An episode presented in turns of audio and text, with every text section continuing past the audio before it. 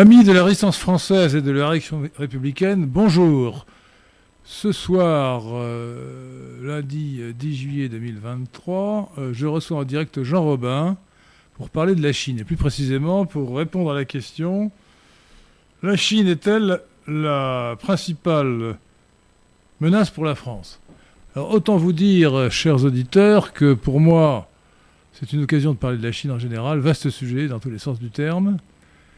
Parce que la question elle-même, je le répète, euh, la Chine est-elle la principale menace pour la France euh, appelle une réponse évidente à mes yeux. Premièrement, oui, c'est une menace, la Chine est une menace, c'est sûr. Mais non, euh, il y a des menaces plus importantes encore que celles de la Chine. Alors voilà, donc shalom, shalom Jean-Robin, je vous salue. alors, je dois... Bonjour, je, Henri Desquin, enchanté.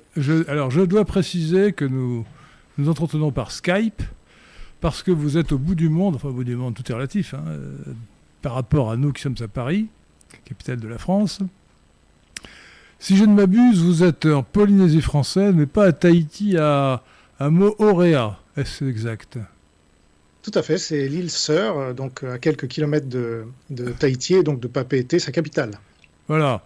Et alors, euh, vous allez nous confirmer, puisque vous êtes dans l'hémisphère sud et quasiment aux antipodes, enfin quelques, quelques milliers de kilomètres près quand même, vous allez nous confirmer que les, gens qui sont aux antipodes euh, ont, la tête, en bas Alors moi, euh, je ne sais pas. Enfin oui, euh, certainement, mais ah, moi, elle est bien droite. Alors voilà, alors les mauvaises langues disent, Jean Robin, que si vous êtes aux antipodes, c'est parce que vous connaissez l'arithmétique, moins par moins donne plus, et c'était pour vous, remettre la tête à l'endroit. Est-ce exact? C'est ce que disent les mauvaises langues, sans doute. Ah, les mauvaises langues. Bon, nous allons parler plus sérieusement de la Chine. Alors, avant de, discuter de la menace chinoise, je voudrais faire euh, deux ou trois remarques sous le contrôle donc de mon interlocuteur Jean Robin. Euh, premièrement, une nouvelle, une nouvelle qui est statistique et qui est officielle, c'est que selon les calculs de l'Organisation des Nations Unies, la population de l'Union indienne a dépassé en avril 2023, donc il y a quelques mois, celle de la Chine. Actuellement, la population des deux pays est environ d'un milliard 400 millions d'habitants selon les statistiques officielles. Celles de l'Inde sont probablement assez correctes. On sait que celles de la Chine sont grossièrement fausses, y compris pour la démographie. Et donc ça fait vraisemblablement beaucoup plus que quelques mois, quelques années au moins, que l'Inde, l'Union indienne est plus euh, peuplée que la Chine. J'ajoute qu'il faut prendre en compte le fait que la Chine est unitaire. Je suppose que l'ONU a compté d'ailleurs les, quelques dizaines de millions d'habitants de Taïwan, Formose, dans ses statistiques, alors que l'Inde, au sens large, est divisée en sept États. Sept États, c'est-à-dire euh, l'Union indienne, capitale la Nouvelle-Delhi, le Pakistan, le Bangladesh, le Népal, le Bhoutan, Ceylan et les Maldives. En ajoutant tout ça, on arrive bien plus qu'un milliard 400 millions d'habitants, on doit être euh, pas loin de 2 milliards. Donc l'Union, euh, l'Inde est beaucoup plus peuplée que la Chine. Et ça va s'accentuer puisque la Chine euh, devient un pays de vieux et ne fait plus d'enfants.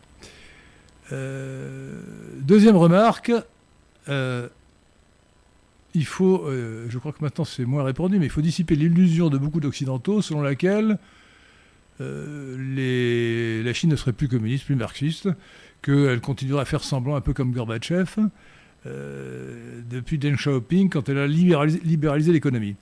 Alors il faut lire à, ce sujet le livre d'Alice Ekman qui s'appelle Rouge vif. Rouge vif, c'est euh, euh, le titre exact, c'est Rouge vif. Rouge vif, l'idée communiste chinoise. Alice Ekman, qui est une sinologue, EKMAN, et c'est publié aux éditions de l'Observatoire. Donc franchement, c'est intéressant. Et vous voyez que contrairement à ce qu'on pourrait penser, euh, le Parti communiste chinois est, resté réellement marxiste. Euh, les, dirigeants des, communistes, des partis communistes, à commencer par Xi Jinping, sont vraiment marxistes, ils ont des convictions marxistes. Alors vous me direz, mais comment se fait-il qu'ils aient libéralisé l'économie plus ou moins, qu'ils aient accepté l'économie d'entreprise dans une large mesure? Eh bien, euh, il théorise cela euh, par analogie avec la NEP. la NEP, c'est la nouvelle économie politique, nouvelle politique économique plutôt, de Lénine, qui a commencé par le communisme de guerre, terme de propagande, le vrai communisme, qui a provoqué l'effondrement de, de l'économie et la famine généralisée en Russie, future Union soviétique. Et, il a été obligé de faire une parenthèse, une parenthèse de libéralisation qui a été finalement euh, euh, achevée par, euh, par Staline quelques années plus tard. Donc pour eux, la libéralisation actuelle, c'est une NEP un peu, un prolongée, mais qui, n'est qu'une parenthèse ou une étape pour arriver au succès final du communisme qui arrivera en Chine et dans le monde entier, c'est-à-dire la société sans classe et sans État à la, fin. Ils, sont vraiment marxistes, ils y croient vraiment. Sur ces deux points, euh, Jean Robin, êtes-vous d'accord? Ah, est-ce que Robin... Oui, euh, j'avais coupé mon micro, excusez-moi. Donc, euh, oui, tout à fait. Alors, je précise que Alice Ekman, que vous avez cité, donc je suis d'accord moi aussi sur sa thèse. La Chine est évidemment communiste. Non, pas évidemment, mais elle est vraiment, mais, mais pas Il faut, faut, faut, quand même se pencher sur le sujet comme elle l'a fait. Hein. Voilà. Mais je précise, puisqu'elle est souvent invitée dans les grands médias, euh, et elle n'est jamais euh, présentée comme euh, la young leader de la France China Foundation qu'elle est pourtant. Donc elle fait partie d'un groupe d'influence de la Chine communiste en France, dont on aura l'occasion de reparler, je pense, et c'est assez important. Alors juste en préliminaire, si vous me le permettez, de me présenter, parce que déjà, enchanté, cher Henri de Lesquin et Pierre de Tirmont. Maurice Seclin. Je, je répète, je répète ma salutation. Shalom, Jean-Robin. Oui, et donc euh, merci d'avoir accepté ce débat qui vous a été. c'est pas un euh, débat, c'est une, discussion. C'est pas un débat, c'est une, euh, ah c'est une conversation, c'est une, une, même conversation, une discussion approfondie sur la Chine. D'accord. Ah, je croyais que c'était un débat. Bon. Non. donc, un, débat, ça, suppose une question à laquelle il faut répondre par oui ou par non, et qui oppose deux, deux protagonistes sur, sur, le même plan, qui euh, l'un euh, ben, penche pour le oui, l'autre pour le non. Je pense que ce n'est pas exactement la, manière dont nous, abordons ce sujet de la Chine, qui est un vaste sujet, je le dis, mais, mais qui, qui, amène beaucoup de, beaucoup de nuances. Hein. Hum. Mais je pense que vous pensez que ce n'est pas la première menace pour la France, alors que moi je pense que c'est la première menace pour la France quand même. Euh, donc on verra comment, se déroule cet échange, mais en tout cas je voulais me présenter aux auditeurs qui ne me connaîtraient pas. Donc je suis journaliste d'investigation, donc depuis 2005.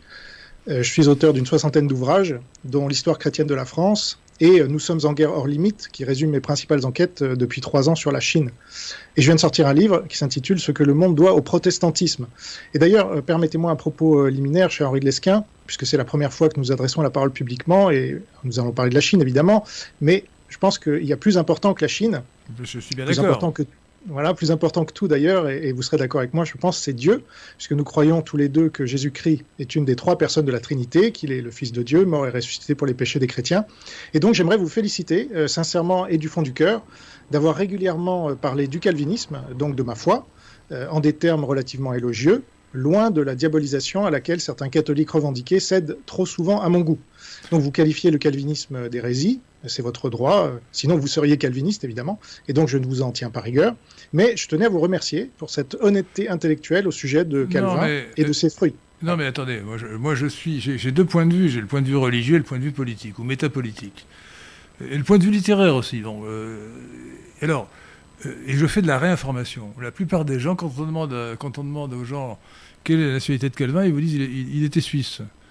Ce qui est doublement idiot, d'abord parce que la, Suisse, il était à Genève et Genève ne faisait pas partie à l'époque de la Confédération helvétique. Elle y est rentrée, je crois, vers 1820. Et deuxièmement, parce qu'en réalité, il était parfaitement français. Tous ses ancêtres étaient français. Il était picard, picard et normand. Il est né à, à Nyon, me semble-t-il, en Picardie. Et, de plus, j'ai découvert, justement, dans ces échanges, ces lectures et ces échanges sur Radio Courtoisie avec des, des, des penseurs, des intellectuels calvinistes, euh, que presque comme Luther en Allemagne, euh, Jean Calvin est au fond le fondateur de, la langue française classique. Euh, alors le texte de Calvin euh, original est quand même assez éloigné de la langue classique, mais il a, représenté une évolution importante par rapport à l'ancien français. Et surtout, j'avais découvert, il va dans une version un peu remaniée pour être adapté au français moderne, mais, mais que Jean Calvin était un grand écrivain. Il faut lire l'institution de la religion chrétienne, mais c'est de la haute littérature, hein, c'est un grand écrivain. Bon. C'est un génie, c'est un génie. Alors, euh, vous avez écrit euh, sur le rôle du, protestantisme, plutôt du calvinisme, je suppose, dans le monde, mais je vous signale qu'un certain Max Weber l'a écrit avant vous, hein, euh, dans un livre bien connu, que j'ai lu il y a bien longtemps, qui s'appelle L'éthique protestante et l'esprit du capitalisme. Alors, je ne sais pas si vous avez ajouté quelque chose à Max Weber. Jean-Robin Oui, en fait, non, mon, livre est très complémentaire de celui de Weber qui date quand même d'un siècle. Euh, moi, j'ai regardé un peu les fruits un peu partout euh, du, protestantisme et notamment dans les langues, par exemple. J'ai tout un chapitre sur les langues puisque non seulement euh, le protestantisme a fixé le français moderne, mais aussi l'allemand avec Luther, du fait de la traduction en langue vernaculaire. ça, je viens de le dire. Hein. Protestant de la Bible. Voilà. Euh, vous avez même le turc qui a pu être influencé euh, par les protestants, puisque euh, des protestants ont traduit la Bible en turc, et il y a des concepts qui n'étaient pas dans le turc initial, mais qui étaient dans la Bible et qui ont été apportés à cette langue, comme à la plupart des langues les plus parlées dans le monde. Donc le protestantisme a eu cette influence aussi, mais on pourrait parler de toutes les inventions qui ont été apportées par les protestants du fait de la diffusion massive du capitalisme et de la révolution industrielle et scientifique. Alors oui, il faut quand même relativiser. Le capitalisme n'est pas né en pays protestant, il est né en Italie du Nord, en pays catholique, euh, et ensuite seulement euh, euh, dans les pays protestants comme les Pays-Bas et l'Angleterre. Alors, le point important, si vous voulez, c'est que moi je m'intéresse, j'aime j'aime beaucoup, comment dire, j'aime passionnément la patrie qui est la nôtre, la patrie française, enfin qui est la mienne en tout cas. je ne sais pas si elle est la vôtre. Euh, en tout cas, j'y habite. Hein. Depuis, j'y suis né et c'est ma patrie. Ah non, ce ne serait pas ma patrie? Je me bats pour elle. Vous n'y habitez pas. Vous, découvert depuis vous habitez une vingtaine d'années. Vous habitez à Moorea, ce n'est pas la France. C'est à la France, mais ce n'est pas la France. Alors la Polynésie française, euh, c'est en France. Non, c'est juridiquement en France, mais personne de sérieux ne prétend que la Martinique c'est la France, ni que Tahiti ou Moorea c'est la France. C'est à la France. Il oublie de cette, de cette préposition à, et c'est une grave méprise. Mais ça, c'est un autre sujet. En tout cas, pour en revenir au protestantisme qui nous fait sortir de la. non, attendez, parce que vous avez dit une, énormité quand même. Euh, ici, il y a la loi. Une vérité. Non, non, euh, j'ai été traîné par exemple euh, par le procureur de la République devant la justice française, ici à Montréal. Je peux vous dire que je m'en rappelle. Hein. Donc j'ai été lynché par les médias français, notamment une filiale de France Télévisions qui est ici. Non, mais la France, quel rapport avec le sujet? C'est pas parce que la loi française s'applique qu'on est en France, voyons. Soyons ah la, loi française s'applique en dehors de la France ben Oui, la preuve, c'est qu'elle s'applique à, à, Oui, absolument, alors que ce n'est pas la France. Non, ben non, ça c'est une tautologie, monsieur Lesquin. Mais c'est pas grave. Non, attendez, là c'est grave, parce que vous avez une conception d'identité nationale qui consiste à, à, croire que le droit ou la loi du pays définit son identité, mais pas du tout. C'est une expression de son identité, mais on peut l'appliquer à des territoires tout à fait exogènes. Bon. Mais vous n'avez pas d'autres exemples Je ne comprends pas ce que vous dites. Vous n'avez pas d'exemple de territoire exogène où le droit français s'applique Je comprends pas. Je, vous, dis, je, vous dis, que la France est une nation, et une nation se définit comme le, de la manière suivante. Une nation est une communauté de destin historique fondée sur les liens du sang, constituée euh, autour d'une ethnie prépondérante sur un territoire continu. Alors, quand on est à la Martinique ou à Moréa ou à Tahiti, euh, on n'est pas, il n'y a pas de continuité territoriale avec la France et euh, l'ethnie locale euh, n'a pas grand-chose à voir avec l'ethnie française. Voilà. Donc on n'est pas du tout en France. On est dans une possession de la France, alors qui peut être considérée comme la France juridiquement, mais c'est une, fiction juridique. Ça s'appelle une fiction juridique. Bon, en tout cas, revenons au calvinisme.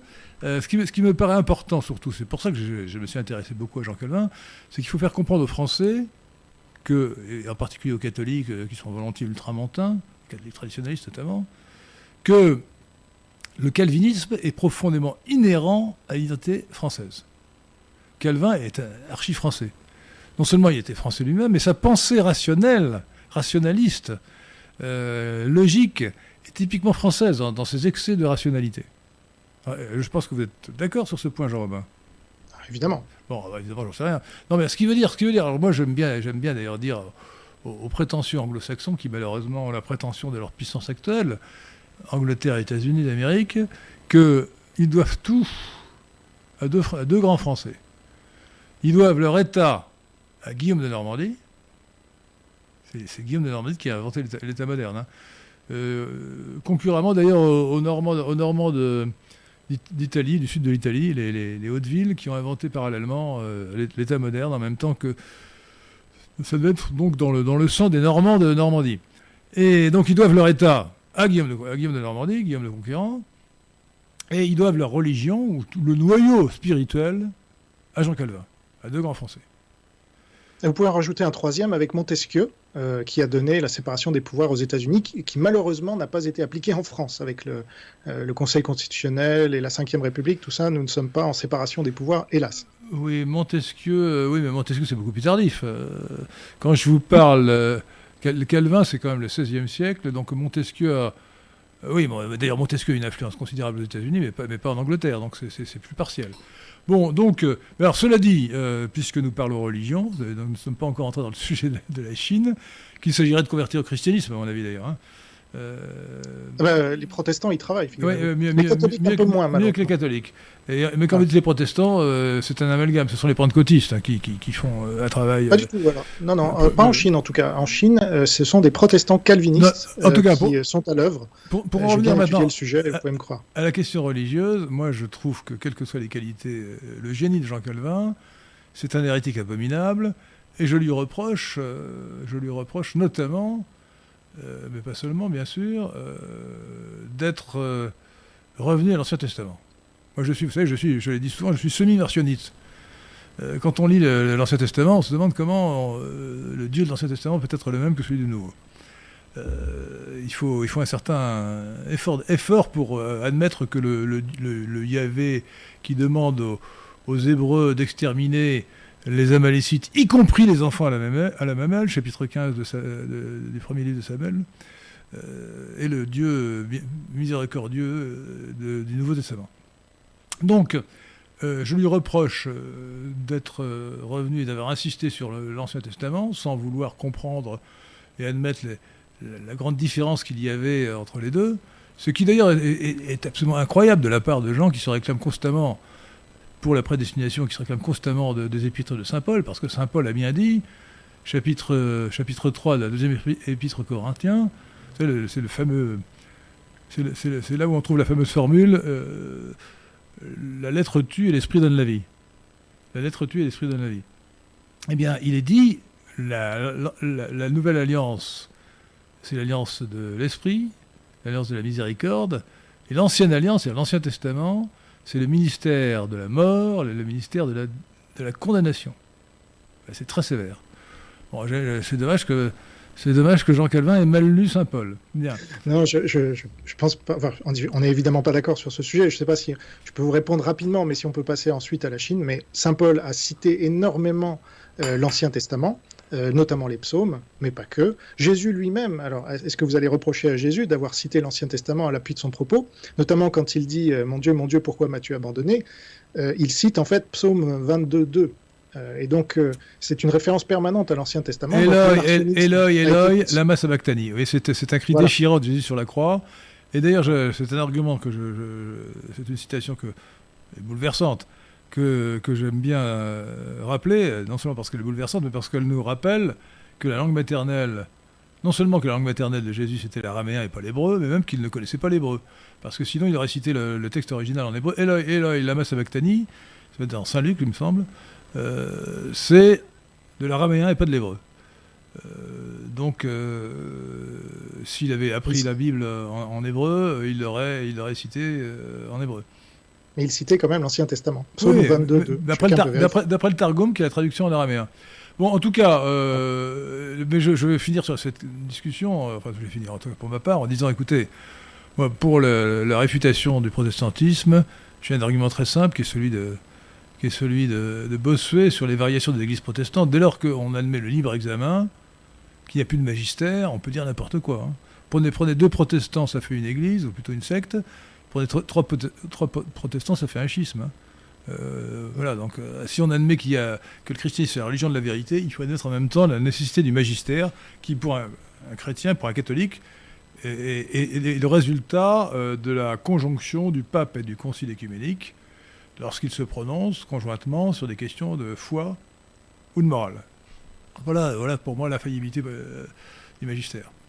Très bien. Euh, vous pourrez en parler à votre ami Adrien Abosi, qui est des vacantistes. Donc, euh, ouais, mais, chez les catholiques aussi. J'ai une discussion avec lui parce qu'il n'admet pas, il n'admet pas la, euh, fait pourtant historique, historiquement incontestable, c'est que le pape Honorius Ier était hérétique parce qu'il avait embrassé, il avait embrassé la, doctrine monotélite, une seule volonté donc dans, dans le Christ, et qu'il a été anathématisé par le troisième concile de Constantinople, sixième concile écuménique en 681 de notre ère, bien sûr. Euh, c'est un fait. Et, j'ai même trouvé depuis un autre argument qui est en fait élémentaire, je dirais, c'est que le premier pape de l'histoire, qui était Saint-Pierre, tu es, pierre et sur cette pierre, je, bâtirai mon église, a dit Jésus, est tombé dans l'hérésie judaïsante.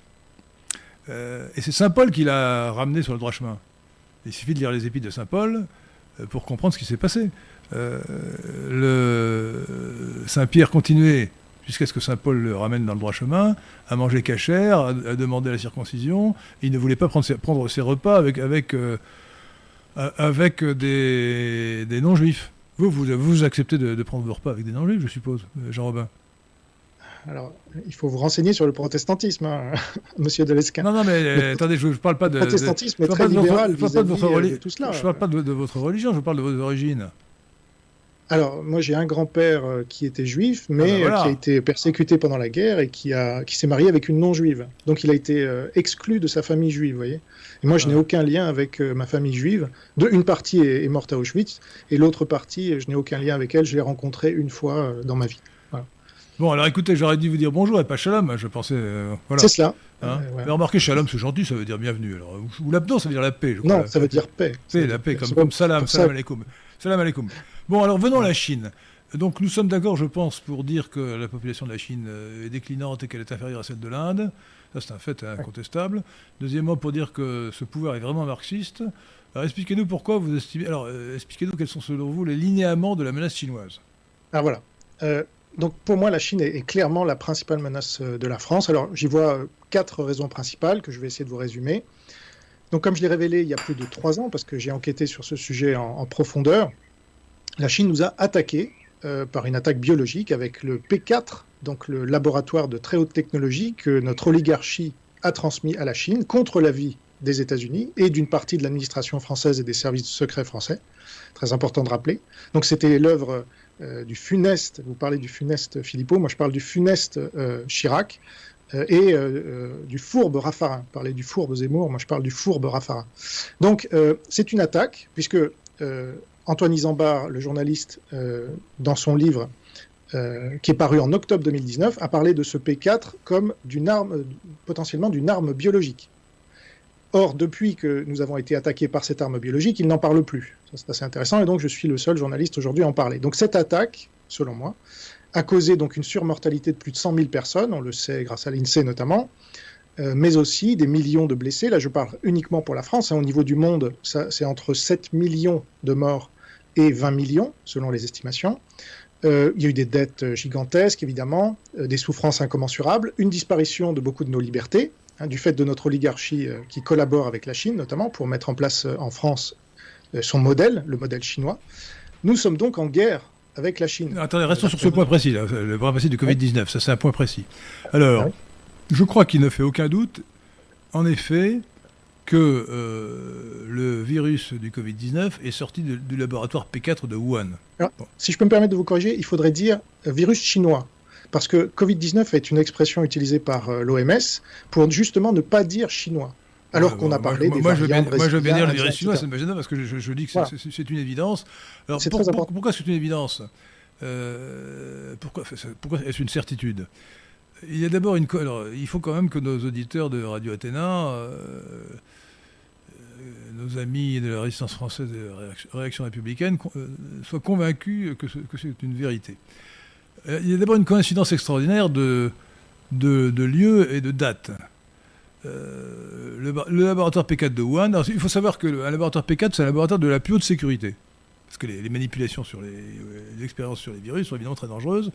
Donc, lorsqu'on fait des, euh, manipulations sur des virus dangereux, il faut que ce soit très sécurisé. Donc, ce laboratoire P4 de Wuhan, qui effectivement avait été installé en France contre l'avis du SGDN notamment, euh, euh, contre l'avis de ceux qui tenaient la sécurité nationale, euh, par Chirac, Raffarin et aussi M. Lévy, le mari de Mme Buzyn, qui était à l'époque le directeur de l'INSERM. Donc ce laboratoire P4 travaillait sur des virus issus de chauves-souris. Et il avait été inauguré officiellement en 2017, mais c'est en janvier 2019 qu'il avait commencé à fonctionner. Et le virus est sorti à partir en octobre 2019. Euh, euh, au, passage, je tiens quand même à souligner un point amusant, enfin amusant, pas amusant, important. Euh, il y a moins, c'est moins fréquent aujourd'hui qu'autrefois, mais il y a cette idée fausse qu'il y aurait une proportionnalité nécessaire entre les causes et les effets. Alors on sait depuis longtemps que c'est faux.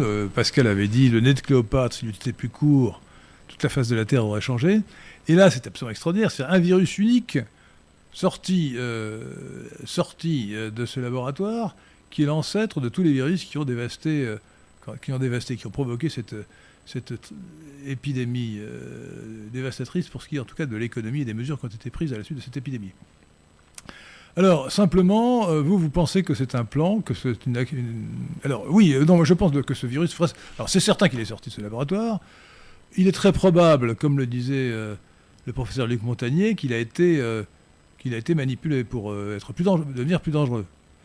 Et le laboratoire P4 de Wuhan travaillait pour l'armée chinoise. Donc euh, c'est assez c'est plus que vraisemblable. Euh, et quand vous dites que les Américains, euh, les Américains étaient contre ce laboratoire, pas du tout. Ils, ont financé ce laboratoire, monsieur, monsieur Robin. Ils l'ont financé. attendez, ils, attendez laissez-moi finir. Ils l'ont financé. ils l'ont financé. Et justement, ils ont envoyé, je crois que c'était en 2018, une mission d'inspection, puisque justement ils l'avaient financé, qui est revenu, plutôt qui a fait une note alarmiste alarmiste euh, à l'ambassade des États-Unis euh, en Chine pour dire écoutez, les conditions de sécurité ne sont absolument pas respectées. Il faut savoir que même dans les, quand les conditions de sécurité sont parfaitement respectées, il y a parfois des accidents. personne n'est parfait, il y a parfois des erreurs. Bon. Mais en Chine, c'est pire. D'abord, les Chinois, je ne voudrais pas les diffamer, mais c'est un, un, peuple très sale. Hein. et ça se voit partout. Et donc, les, les conditions de sécurité n'étaient pas du tout respectées. On prétend, on prétend d'ailleurs que les, les, laborantins ou les, les, chercheurs du laboratoire P4 en question euh, revendaient euh, les animaux d'expérience euh, pour en tirer un peu d'argent, qui balançaient les effluents dans le, tout à l'égout sans s'en préoccuper. Bon. Donc, toutes les conditions étaient réunies pour qu'il y ait un accident. Comme la Chine a été la première victime de cet accident, je, ne pense pas que je pense que c'est un accident que ça n'était pas volontaire. Donc quand vous en faites un plan euh, je, ne vous accuserai pas d'une théorie du complot, mais je vous accuserai vraiment d'animisme, de vouloir absolument que ce soit intentionnel. Un accident, par définition, ce n'est pas intentionnel. La, Chine a, mal géré euh, cela, et c'est pour ça qu'il y a eu un accident. Alors, dans les, arguments supplémentaires qui prouvent euh, l'origine du virus, du virus chinois, comme vous dites, très bien, il y a aussi le fait que la Chine n'a jamais voulu qu'on fît une enquête sérieuse sur le sujet, qu'elle a détruit des bases de données qui auraient permis de remonter jusqu'à la source. Elle a tout fait pour cacher l'origine de la chose. Euh, ça prouve bien qu'elle avait quelque chose à cacher. C'est une preuve complémentaire, si vous voulez. Donc la coïncidence de lieu et la coïncidence de date, on sait que ce, euh, justement, euh, c'est un virus qui dérive lointainement, plus ou moins lointainement des, chauves-souris, des virus de chauve-souris, que c'était justement le sujet dont on sur lequel on, faisait des recherches au laboratoire P4 de Wuhan. Donc toutes les conditions sont réunies pour conclure que c'était certainement, euh, un accident euh, de ce laboratoire qui, était dirigé euh, en dépit du bon sens et où les conditions de sécurité n'étaient pas du tout réunies, alors même qu'on travaillait sur des virus extrêmement dangereux. Donc lorsque l'excellent professeur Didier Raoult, qui a un défaut, c'est qu'il est sinolâtre, nous explique que vraisemblablement il faut chercher une piste animale, c'est une plaisanterie. Euh, c'est parce qu'il veut faire plaisir à, ses, à mentors ou à ses financiers chinois. Mais c'est pas sérieux. Je pense que vous êtes d'accord avec moi pour dire que ce n'est pas sérieux, euh, Jean-Robin. Oui, euh, professeur Raoult est un, est un agent du Parti communiste chinois. Je l'ai dit depuis trois ans et il ne m'a jamais attaqué en diffamation. Non, dans des vidéos qui ont été vues. non, mais c'est un, un, peu excessif. C'est pas parce qu'il est sinolate que c'est un agent. Il doit, il doit recevoir un peu d'argent du Parti communiste chinois. Oui, d'accord, mais ça n'en fait pas un agent. Alors un agent, c'est celui qui agit. Donc euh, il agit pour la Chine communiste dans ce ben, sens-là. C'est très strictement un agent. Moi, je pourrais vous, je pourrais vous accuser d'être un agent euh, de, la CIA, parce que vous, agissez pour les intérêts américains. Alors euh, précisément non, puisque la CIA prétend que le communisme et l'URSS sont tombés à cause des actions de Ronald Reagan et du pape. Moi, je prétends le contraire. Donc c'est vous que je pourrais accuser d'être euh, un agent de la CIA, oui. Mais euh, on irait peut-être un peu loin là. Je, voudrais revenir sur. C'est n'importe quoi, je ne sais pas comment vous pouvez Écoutez, moi je considère justement que euh, il y a une, menace bien plus grande que la Chine, c'est l'impérialisme yankee. Qui n'est même pas la menace, parce que la menace principale. je, donne tout de suite la solution, la menace principale, ce n'est même pas l'impérialisme yankee, qui serait d'ailleurs tempéré si c'était si c'était Trump et, et, non pas Biden, c'est la superclasse mondiale et la superstructure mondiale sur laquelle sur laquelle s'appuie la supercasse mondiale, c'est-à-dire l'ONU, le, l'OMC, le GIEC, etc. Bon, voilà. Ça, la menace principale, c'est ça, la supercasse mondiale. Voilà. Et l'idéologie cosmopolitique qu'elle défend et qu'elle nous impose. D'accord. je, voulais répondre quand même, mais vous défendez que c'est à cause des États-Unis et du pape que l'URSS s'est effondrée, n'est-ce pas Je, n'ai jamais dit ça. Mais non, je, vous demande. Vous me prêtez. Euh, vous ne me demandez pas, vous me demandez, vous affirmez, vous défendez.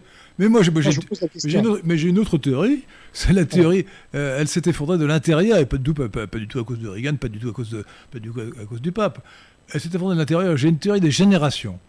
Euh, pour faire une révolution communiste, qui, qui est abominable évidemment, une révolution en général, il faut des révolutionnaires, et des révolutionnaires, ce sont des gens extrêmement coriaces, très durs, très méchants, très violents, très, très courageux en même temps. Hein. Euh, et donc, tant que la génération des révolutionnaires est au pouvoir, euh, il est pratiquement impossible qu'elle perde le pouvoir, sauf une action extérieure. J'ai un, exemple contraire, mais qui est partiel, et qu'on va, vite corriger, c'est le Nicaragua. Les sandinistes et les communistes, ils ont pris le pouvoir, et c'est un petit pays... Euh, après l'effondrement de, l'URSS, euh, les sandinistes ont perdu le pouvoir, mais ils sont restés à l'affût et ils ont repris le pouvoir bien bientôt, bientôt après. Donc, ce qui s'est passé je fais un parallèle d'ailleurs avec l'armée. dans une armée, quand on ne fait pas la guerre, c'est impossible de sélectionner les meilleurs généraux. Donc, le, maréchal Pétain, le futur maréchal Pétain, en 1914, était colonel en retraite. Alors, c'était un génie militaire. Alors c'était peut-être parce qu'il n'était pas franc-maçon. Euh, il y a eu l'affaire des fiches, euh, général André. Euh, mais aussi c'est parce que il n'y a aucun moyen de, sélectionner correctement les qualités militaires quand il n'y a pas de guerre d'aucune sorte. Et donc, c'est finalement, l'armée devient une bureaucratie, on avance à l'ancienneté, au favoritisme, que sais-je. C'est pour ça qu'au début de la guerre de 1914, les, officiers n'étaient pas très bons, mais ça s'est rapidement amélioré euh, à l'épreuve du feu. C'est un peu la même chose pour la Révolution, qui est une forme de guerre d'ailleurs. Lorsqu'en URSS, lorsqu'il n'y a plus de, euh, de révolution, la première génération a disparu. Khrouchtchev était encore un, révolutionnaire qui avait la foi. Ensuite, euh, ils ont été remplacés par des, par des bureaucrates qui ont avancé à l'ancienneté. Gorbatchev était une caricature. Moi, j'ai compris, j'ai compris que la perestroïka, c'était la fin du communisme, euh, alors que Alain Besançon, qui vient de mourir, expliquait pas du tout que c'était un simulacre, en lisant tout simplement euh, le livre de Gorbatchev, Perestroïka, qui disait oui, le marxisme c'est très bien, mais il y a mieux que le marxisme, ce sont les valeurs universelles. Alors, je me suis dit, le gars, franchement, il n'est plus marxiste, c'est la fin. Et c'est ce qui s'est passé. Et c'est ce qui s'est passé. Et, donc, et, donc, donc, je crois que c'est une évolution interne euh, si vous voulez, le, communisme est un, est un millénarisme qui annonce, euh, qui annonce le paradis sur Terre. Alors, euh, ils y ont cru longtemps, mais 1991-1917, ça faisait combien 84 ans Il était difficile de croire que le communisme allait réaliser le paradis sur Terre plus de 80 ans après. Donc ils ont perdu la foi. Ils ont perdu la foi, et la différence, c'est qu'en Chine, ils ont encore la foi. Jean-Robin donc, je vous invite à lire euh, Des mensonges pas si nouveaux, qui est un livre d'un transfuge du KGB qui s'appelle Anatoly Golitsyn et qui prétend, euh, il le démontre d'ailleurs très, bien, euh, que en fait le communisme fait le mort, mais n'est pas mort. Et l'URSS pas, ne s'est pas effondré ni à cause d'un effondrement sur lui-même, ni à cause de Reagan et du pape, qui est la thèse de la CIA donc, mais du fait d'un plan à long terme qui visait à priver l'Occident, et notamment les États-Unis, d'un ennemi, pour mieux l'infiltrer, le subvertir, et au final le tuer, ce qu'on voit aujourd'hui avec le wokisme. Alors, honnêtement, je vous arrête tout de suite, cette théorie délirante et ne repose sur rien. Non, alors... Euh, euh, elle, est complètement Vous ne la connaissez pas, attendez. Elle, est fausse. Moi, si, j'ai très bien compris. Elle est fausse. Ah, vous la connaissez Vous, avez lu Anatoly Golitsyn Mais non, vous venez, vous venez de l'exposer. En fait, vous venez de l'exposer. J'en sais assez pour savoir qu'elle est délirante. Alors, vous ne savez rien, en fait, sur ce sujet. Mais si, rien. Bien sûr que vous n'avez pas lu Anatoly Golitsyn. Mais c'est pas parce que vous... D'ailleurs, je ne lirai pas un charlatan de cette espèce, excusez-moi. Vous ne connaissez hein. pas sa thèse. vous venez de l'exposer. Elle est très claire. C'est un charlatan, c'est clair. C'est un charlatan. C'est un charlatan qui a euh, fait 139 prédictions euh, correctes sur 148, c'est-à-dire 94% en 1984 sur la chute prétendue de l'URSS. Donc il avait accès au plan. Mais non, il n'y avait aucun plan, mais c'est faux. Alors, si vous voulez, ça, vous êtes dans l'animisme. C'est-à-dire, vous croyez que tout ce qui se passe est l'effet d'un projet. Eh ben non. Vous ne pouvez pas faire 139 prédictions correctes vous qui le dites, sur 148 à quel euh, qui sont vérifiées dans les 10 ans, d'après l'historien Mark Ribling euh, de l'Hudson Institute, sans avoir connaissance Citez-moi une prédiction correcte qu'il a faite. La chute du mur de Berlin, la chute du pacte de Varsovie, la chute de l'URSS, il a annoncé ça dix ans à l'avance. Bien Mais attendez, euh, comment, comment s'appelle cet auteur qui a annoncé le, le, le, la fin de la fin de l'URSS en 1984 J'ai son nom au bout de la langue. Là, euh, Emmanuel Todd. Euh, non, c'est pas Emmanuel Todd, c'est un, Amalric, je crois, il s'appelle, qui a annoncé. Bon. Mais là, donc, on est donc, sur écoutez, je, je, vais même vous dire, je vais même vous dire mieux, je vais même vous dire mieux, je vais même vous dire mieux. Gustave Le Bon, le grand, le génie Gustave Le Bon, avait annoncé deux choses. Premièrement, l'avènement certain du socialisme, et deuxièmement, la chute certaine du socialisme. Sauf qu'il il n'avait pas compris, il n'avait pas prévu que le socialisme pourrait durer aussi longtemps, 1917-1991, c'est quand même énorme. Euh, et, je veux dire que Staline est un grand génie de l'histoire de l'humanité, un génie diabolique évidemment, satanique, parce qu'il a fait durer un système invraisemblable, euh, en créant euh, un corset de terreur euh, terrible. Euh, Pierre de Tirmont, peut-être faudra-t-il de demander euh, aux auditeurs de poser leurs questions. Pourriez-vous poser les questions des auditeurs pour que. Je vous rappelle que c'est en direct, Jean-Robin, et donc ouais. les auditeurs ont le droit de poser des questions. Je les poserai, oui. Très bien. Alors, mais j'aimerais, j'aimerais juste préciser que M. Lebon, donc, que vous citez positivement, s'est trompé, puisque le socialisme. Monsieur Lebon, Gustave Lebon, il est mort. Il est mort depuis. Il, il est mort eh bien, 1900, il s'est trompé, M. Lebon. Je connais bien la psychologie des foules, etc. Il s'est trompé, puisque euh, nous venons de parler du marxisme ultra dominant en Chine. donc le marxisme n'est pas mort. Euh, il est par ailleurs euh, dominant, puisqu'il y a une centaine de partis communistes dans le monde qui se sont réunis à la dernière fête de l'humanité autour de Fabien Roussel. Donc le communisme n'est pas mort, c'était justement le stratagème euh, décrit par Golitsyn dans son livre Des mensonges pas si nouveaux, qui a été censuré par, euh, pendant 38 ans avant que je ne le traduise moi-même, ce qui n'est pas normal. Euh, non, voilà. mais écoutez, bon, je, je, je comprends. Non, écoutez le marxisme n'est pas mort puisqu'il est, il est très vivant en Chine voilà. et accessoirement de manière un peu hétérodoxe en Corée du Nord, éventuellement aussi au Vietnam. Bon. Mais ah bon. il n'est pas mort, mais il est, il est, il est mort dans, dans, son, dans sa patrie. Que... Il est mort dans non, sa patrie qui était, qui était l'URSS. Là, en URSS, il est mort. Voilà il est mort. Non, et, et, euh, et, et aujourd'hui, alors je, je, rappelle aux auditeurs de Radio Athéna euh, euh, ce que c'est que la gauche et Quels sont les deux pôles antagonistes Est-ce que, Monsieur Lesquin, je, je, veux bien vous, vous écouter parler là, mais vous m'avez invité, donc j'ai beaucoup de choses à dire, et là, je, je, vous passe mon temps à vous écouter. Est-ce que je peux euh, présenter des faits euh, aux auditeurs de Radio Ce ne sont pas des faits. Euh, vous présentez le, le, le, discours délirant de Golitsyn. Écoutez, bon, bah, passons eh ben, à autre chose. J'invite les gens à lire son livre. Mais non, moi, vous je ne perdez pas, pas trop temps. Pas le lire, c'est votre choix, mais ne au moins, pas votre temps. Euh, je, je l'ai présenté. Mais maintenant, j'aimerais qu'on parle de la Chine. On, on, a à peine abordé le sujet. Je voulais vous répondre sur le fait que les Américains, comme vous l'avez dit de manière erronée, euh, avaient financé ce laboratoire. Bon, est-ce que je peux vous répondre sur ce point ou pas? Bah, Je pense oui, que ça intéresse nos auditeurs. Vous pouvez pas me dire le contraire, c'est un fait. Alors, ce qui est un fait, c'est que les Américains ont refusé la demande des Chinois. Il faut reprendre la chronologie. En 2001, la Chine rentre dans l'OMC.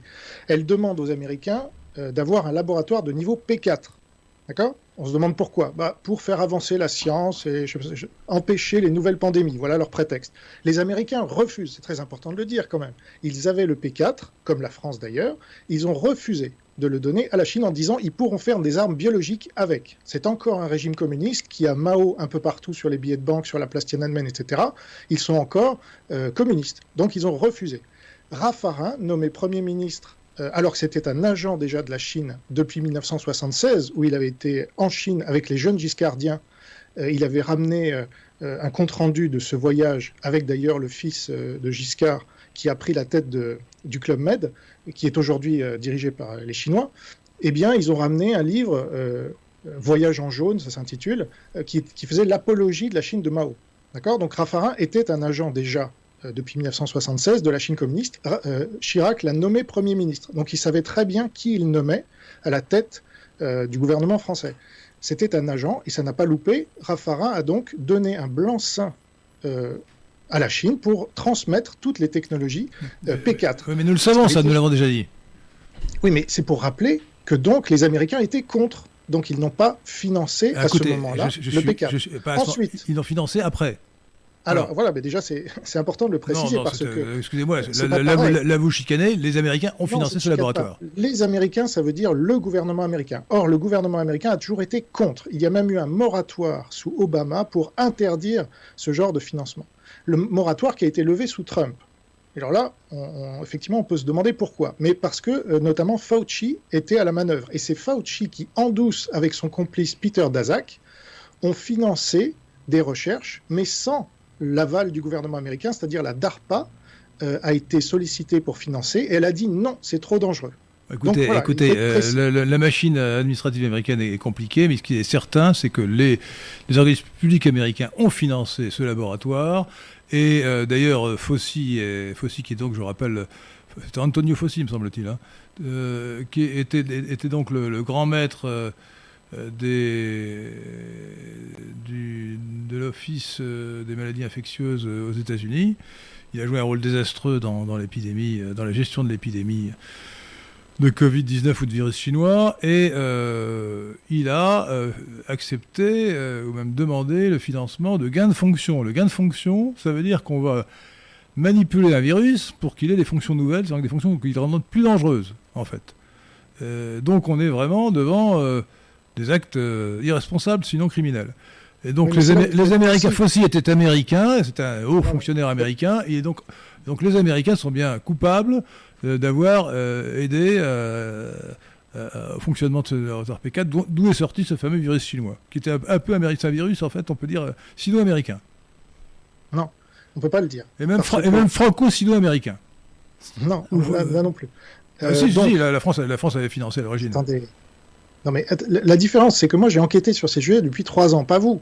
Donc, euh, mais bien sûr que si j'ai enquêté, bien sûr que si j'ai enquêté. J'ai une pile de 1 mètre de, de, coupures de ah. journaux sur le sujet. Vous plaisantez J'ai lu tout, tout, tout, sur le sujet. tout sur le sujet. Donc on, dit la vérité dans la presse française maintenant. Euh, et puis sur Internet, etc. donc j'en sais autant que vous sur le sujet, rassurez-vous. Hein. Non, vous n'en savez pas autant que moi, monsieur Bien sûr que Comme je n'en sais pas autant que vous sur certains sujets, vous avez plus creusé que moi. J'en sais sais bien plus que vous sur le sujet du Covid. parler de ces sujets. Alors, donc, je vous explique ce que j'ai trouvé, si ça vous intéresse. Donc, vous m'accusez euh, de dire que c'est un plan, euh, que c'est planifié, etc. Comment? C'est délirant. Oui, donc vous m'accusez, c'est ça. je n'accuse euh, pas, c'est pas, je n'accuse personne. Je vous dis bah, que lorsque vous dites le, moi je dis le virus est sorti accidentellement du laboratoire P4 de, de, de Wuhan. La Chine est entièrement, la Chine est entièrement responsable parce que c'est elle qui gérait, c'était chez elle. Mais ce n'était pas un plan, un accident, pas un ce n'est pas un plan, c'est un accident.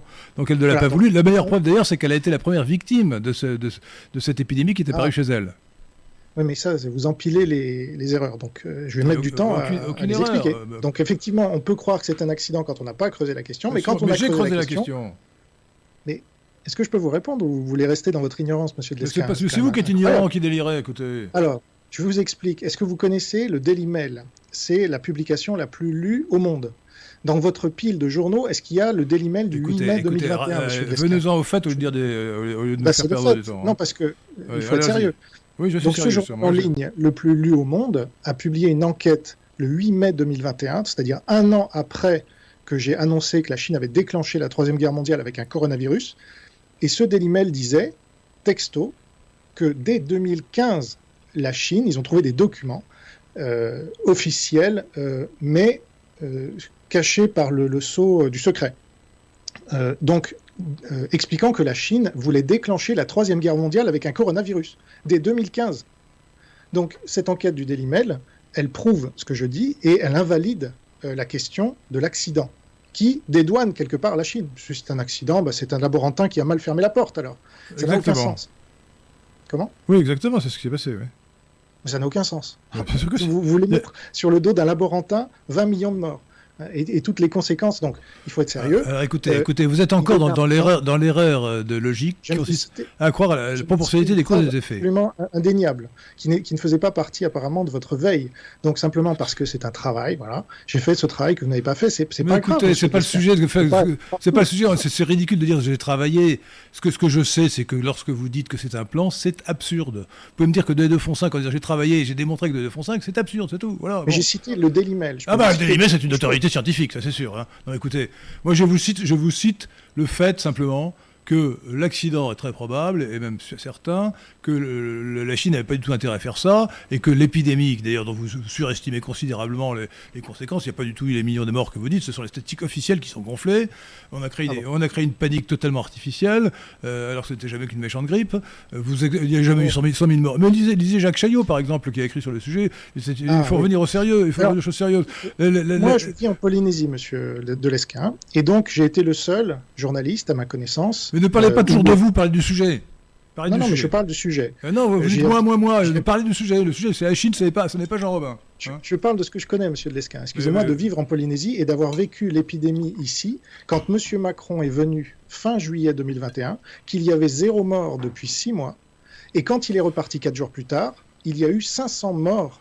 D'accord en un mois et demi. Les personnes étaient très peu vaccinées et il n'y a pas de corrélation entre le vaccin et les morts. Par contre, il y a une corrélation très claire entre le virus que M. Macron a amené dans ses valises, avec ses, 180 personnes dans quatre avions, donc ne respectant pas le réchauffement climatique, hein, au passage, et personne n'en a parlé. Et là, c'était 500 morts dus au virus. Donc M. Chaillot, lui, il n'en a pas parlé. Vous voyez, personne n'en a parlé en France à part moi. Si, non, euh, euh, à, part moi. Écoutez, cessez de dire je, moi. Je parce que c'est pas le sujet. Hein. Le, sujet n'est pas moi, le sujet ce n'est pas Jean Robin, c'est la Chine. Hein. oui, justement. Euh, revenons au sérieux. Hein. Macron est, venu importer ce virus dans un endroit qui est un peu un laboratoire. Il est isolé de tout. Il y avait zéro mort depuis six mois, je, répète. Hein. Euh, il s'est passé à peu près la même chose en Nouvelle-Zélande, en Nouvelle-Calédonie, pardon. Et donc, c'est ça qui est intéressant, monsieur Lesquin. Si on est attaché aux faits, comment vous expliquer ces 500 morts qui, rapportés à la population de la métropole, représentent 150 000 morts, d'accord? Euh, parce qu'il faut multiplier à, à, peu près par 300 la population. Donc, euh, vous m'expliquez euh, comment ce virus n'était qu'une peur créée, etc. C'est faux. Mais non, j'ai jamais dit que c'était une peur créée, etc. Je n'ai jamais dit ça. J'ai dit simplement qu'on avait exagéré les conséquences du virus, qu'il a fait beaucoup moins de morts qu'on ne l'a dit, c'est tout. Mais je, n'ai rien dit de plus. Mais c'est vrai que j'ai beaucoup. Le contraire. On l'a mis. moi, je peux même vous dire une chose, elle qui est très concrète, qui ne prouve rien, mais qui est très concrète. Je connais, sans, sans, sans, sans me vanter, parce que là, je vais dire, je vais me parler de moi. Je connais beaucoup de monde je ne connais strictement personne qui soit mort à cause du virus. Je connais deux personnes dans ma famille qui sont mortes avec le virus, mais aucune, personne qui soit morte à cause du virus. Autrement dit, c'est la comorbidité qui est euh, la plupart du temps et la cause des gens qui sont morts avec le virus. Bon, voilà. Donc on a exagéré considérablement. Alors pourquoi? Alors là, il y a peut-être eu un plan, effectivement. On a voulu créer la panique. J'avais, fait en, en, octobre 2019, donc avant le Covid, en septembre, octobre 2019, avant que le Covid arrive en France, en tout cas avant qu'on en parle, une vidéo qui s'appelait qui s'appelait euh, le, catastrophisme, arme de, sidération des foules, euh, qui est maintenant sur BitChute. Euh, elle a été censurée sur YouTube, donc elle est sur BitChute. Et je n'avais évidemment pas prévu le, Covid lui-même, mais j'avais prévu les catastrophes qui allaient être exploitées. on avait déjà le réchauffement climatique et on a aussi maintenant le Covid. On a exagéré beaucoup. Euh, expliquer que, c'est une guerre que la Chine a fait, fait euh, au monde, c'est délirant. Désolé. Voilà. C'est une euh, responsabilité lourde de la Chine, considérable, c'est vrai, mais ce n'est pas de la guerre. C'est de, l'impéritie. De. Le, régime, le régime marxiste chinois est, est atteint d'impéritie. C'est ça.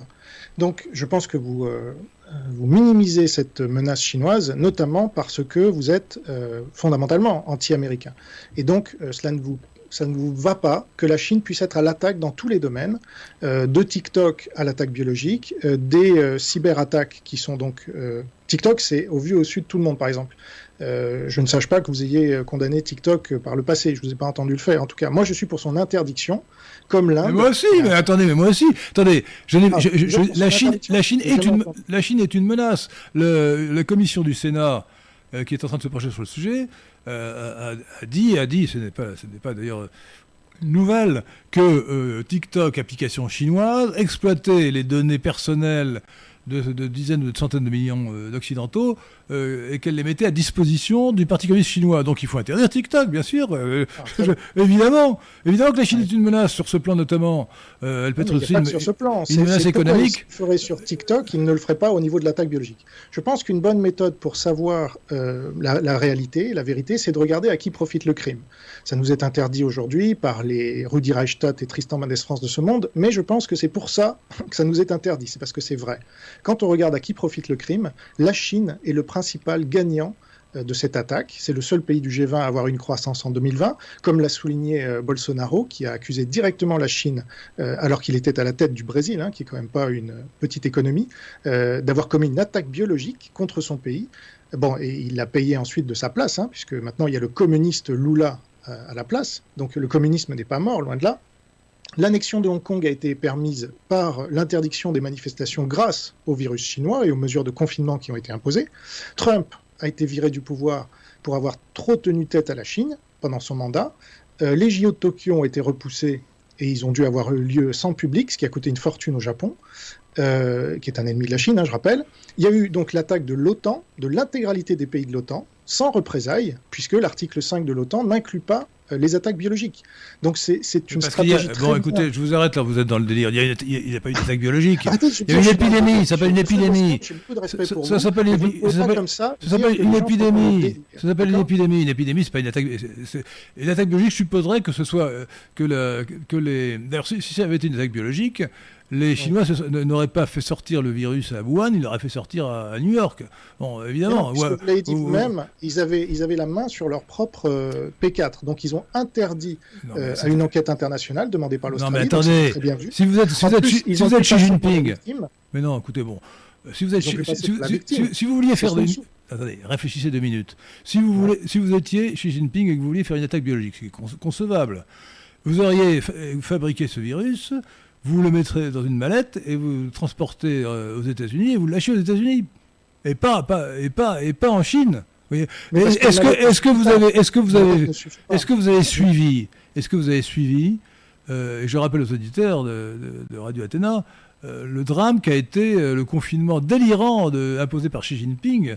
On nous avons eu un confinement délirant en France, mais le, confinement chinois, c'était quelque chose d'absolument incroyable, hein, incroyable.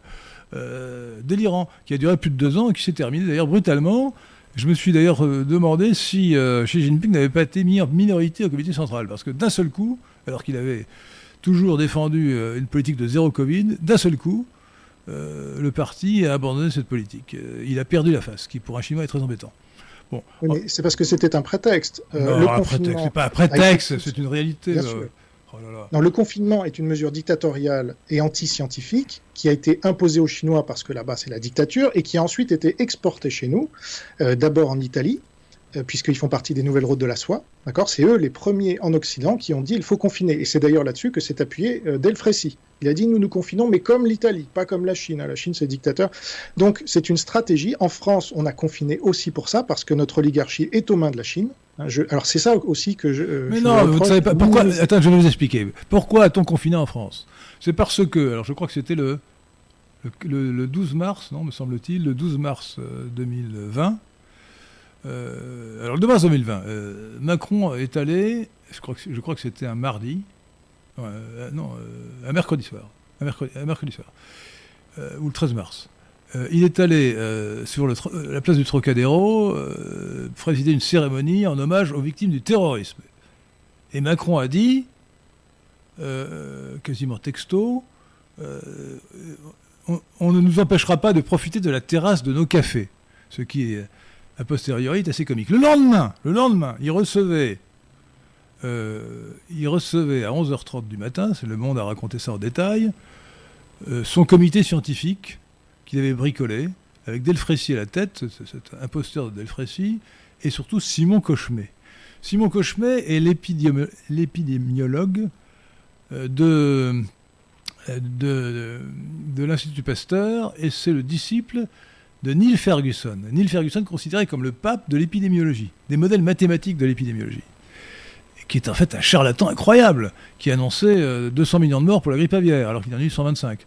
Euh, et euh, quelques jours avant, Neil Ferguson est allé en France et il a dit écoutez, si vous n'allez pas, si vous ne confinez pas, vous aurez 500 000 morts. Je, parle de la première épidémie. Hein. Euh, il y a eu à tout casser 20 000 morts et on a confiné. Mais il est allé aussi en Suède. Il a dit si vous ne confinez pas, vous aurez 100 000 morts. La Suède n'a pas confiné. Ils ont eu 6 000 morts officiellement. Bon. Donc euh, voilà ce qui s'est passé. la, Chine, n'y est absolument pour rien. C'est ah, le délire des modèles mathématiques. Ce sont les modèles mathématiques des épidémiologies qui sont comme les modèles mathématiques. Le problème, le problème, c'est, en l'occurrence, un problème épistémologique, cher monsieur. Euh, c'est-à-dire le, fait que les modèles mathématiques ne fonctionnent pas et donnent des prévisions que l'on croit naïvement, parce qu'on est impressionné par la complexité du modèle, qui est en fait infiniment petite par rapport à la complexité des phénomènes réels. Et euh, donc, les, modèles mathématiques du climat ne fonctionnent pas, les modèles mathématiques de l'économie ne fonctionnent pas, les modèles mathématiques des épidémies ne fonctionnent pas. Bon. Et, voilà l'origine, l'origine du confinement. C'est Neil Ferguson. le, coupable, n'est pas Xi Jinping, c'est Neil Ferguson. Ah bon Donc, euh, bah, vous êtes applaudi par Xi Jinping en ce moment même, s'il nous écoute. Donc, euh, je pense que cela vient de notre formation respective, où vous avez été formé à l'ENA et peut-être Non, non, non, ça, suffit. Ne, attendez, attendez. Ne parlez pas toujours des personnes. C'est une attaque personnelle. Mais non, mais c'est pas le sujet. Ce n'est pas le sujet. Le sujet n'est pas de sujet. Excusez-moi, je m'exprime librement. Non, vous êtes pour la liberté d'expression, je crois. Alors, permettez-moi de m'exprimer. Pas du tout. non, non, la liberté d'expression, ça veut dire que vous avez le droit de créer le concurrent de Radio Athéna. Ça veut pas dire que vous pouvez dire n'importe quoi sur Radio Athéna. Non, c'est pas vrai. Je ne dis pas n'importe quoi. Vous avez bien fait l'ENA, monsieur de Lesquin. Donc, ce n'est pas. J'ai fait j'ai fait, j'ai fait Polytechnique, j'ai fait l'ENA, mais c'est pas le sujet. Mais si, si j'estime que c'est le sujet. Alors, mais permettez-moi de faire ma démonstration. Moi, j'ai fait euh, l'école de guerre économique. Ne, ne parlez pas, de vous. Ne parlez, parlez du sujet et pas de vous, Jean Robin. Le sujet, c'est la Chine, ça n'est pas Jean Robin. C'est incroyable. Vos invités, généralement, vous ne les coupez pas aussi souvent. Bon. Je vous dis que le sujet n'est pas Jean Robin, mais la Chine. Est-ce que vous êtes d'accord là-dessus? Tout à fait. Vous ramenez, vous, parle vous, ramenez tout à vous. Euh, c'est pas le sujet n'est pas Jean Robin. Je fais ce que je veux. Je fais ce que je veux. Non, non, vous faites pas ce que je veux. Je, parler de la Chine. Je suis diplômé ah. de l'école de guerre économique. on s'en moque, on veut parler de la Chine. C'est très important non, parce que vous, vous avez une lecture. Ça n'a aucune euh, importance.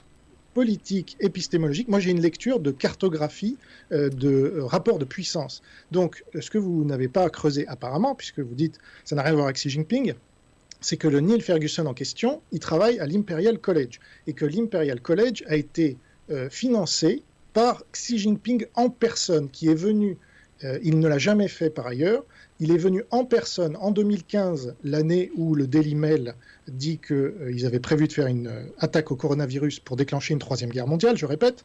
Xi Jinping est venu à l'Imperial College en 2015, qu'il finance personnellement, je veux dire au nom du Parti communiste chinois. Et donc, quelques années plus tard, nous avons le même euh, Imperial College qui nous sort cette étude qui pousse le confinement.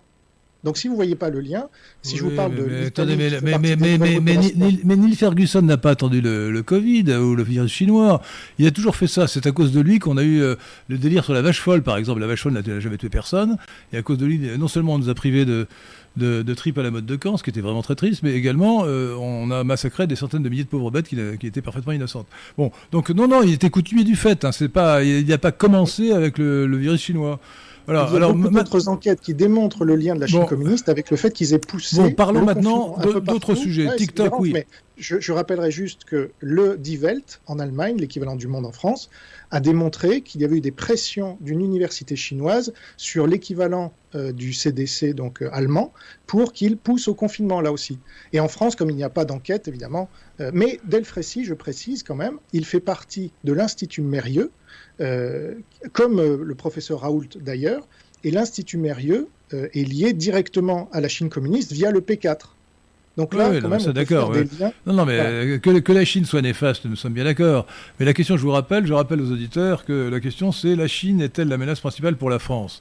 Alors, moi, j'aimerais que nous parlions des, des, autres menaces, parce que bon, la Chine est une menace pour le Covid, euh, c'est pas vrai une menace. C'est pas parce qu'elle a un laboratoire P4 qui est mal géré que c'est une menace en soi.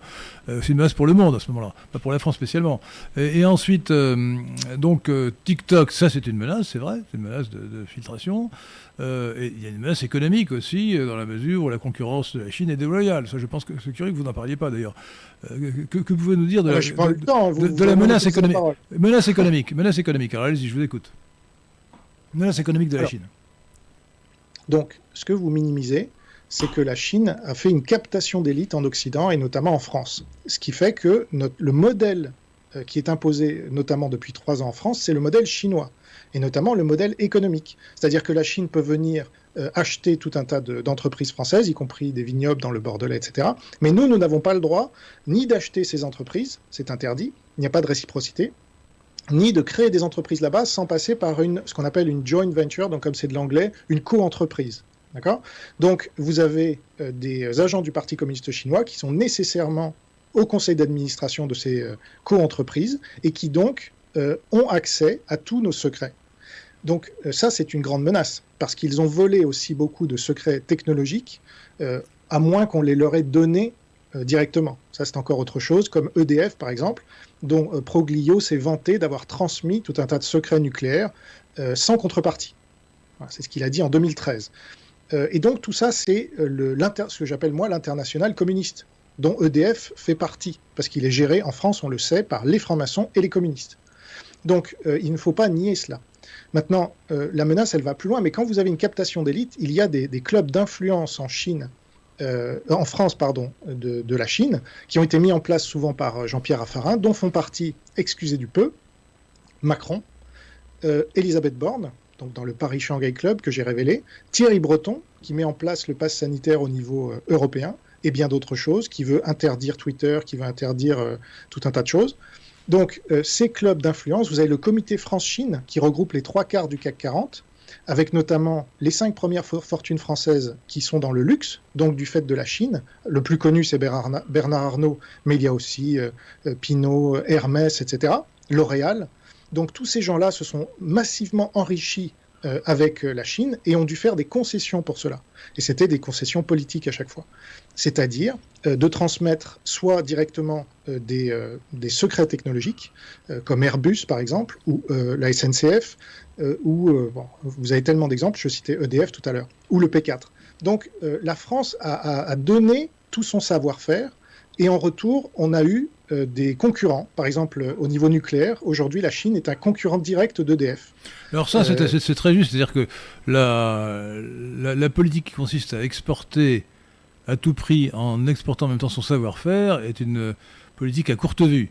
Parce que ça veut dire qu'on se donne des concurrents, euh, et ça malheureusement, euh, les entreprises françaises, notamment l'EDF, l'ont fait, abondamment. C'est une grave erreur. Alors maintenant, je voudrais poser une question de Stéphane Michel. Euh, bonsoir, que pensez-vous? Que pensez-vous de l'action de la Chine en Afrique? Quelle est sa position vis-à-vis des troupes de Wagner? Avez-vous une opinion sur le sujet, Jean-Robin? Alors, j'ai pas une opinion, j'ai des faits, c'est-à-dire que c'est sorti récemment que la Chine euh, s'affiche euh, avec Wagner dorénavant. Euh, ça date de la semaine dernière.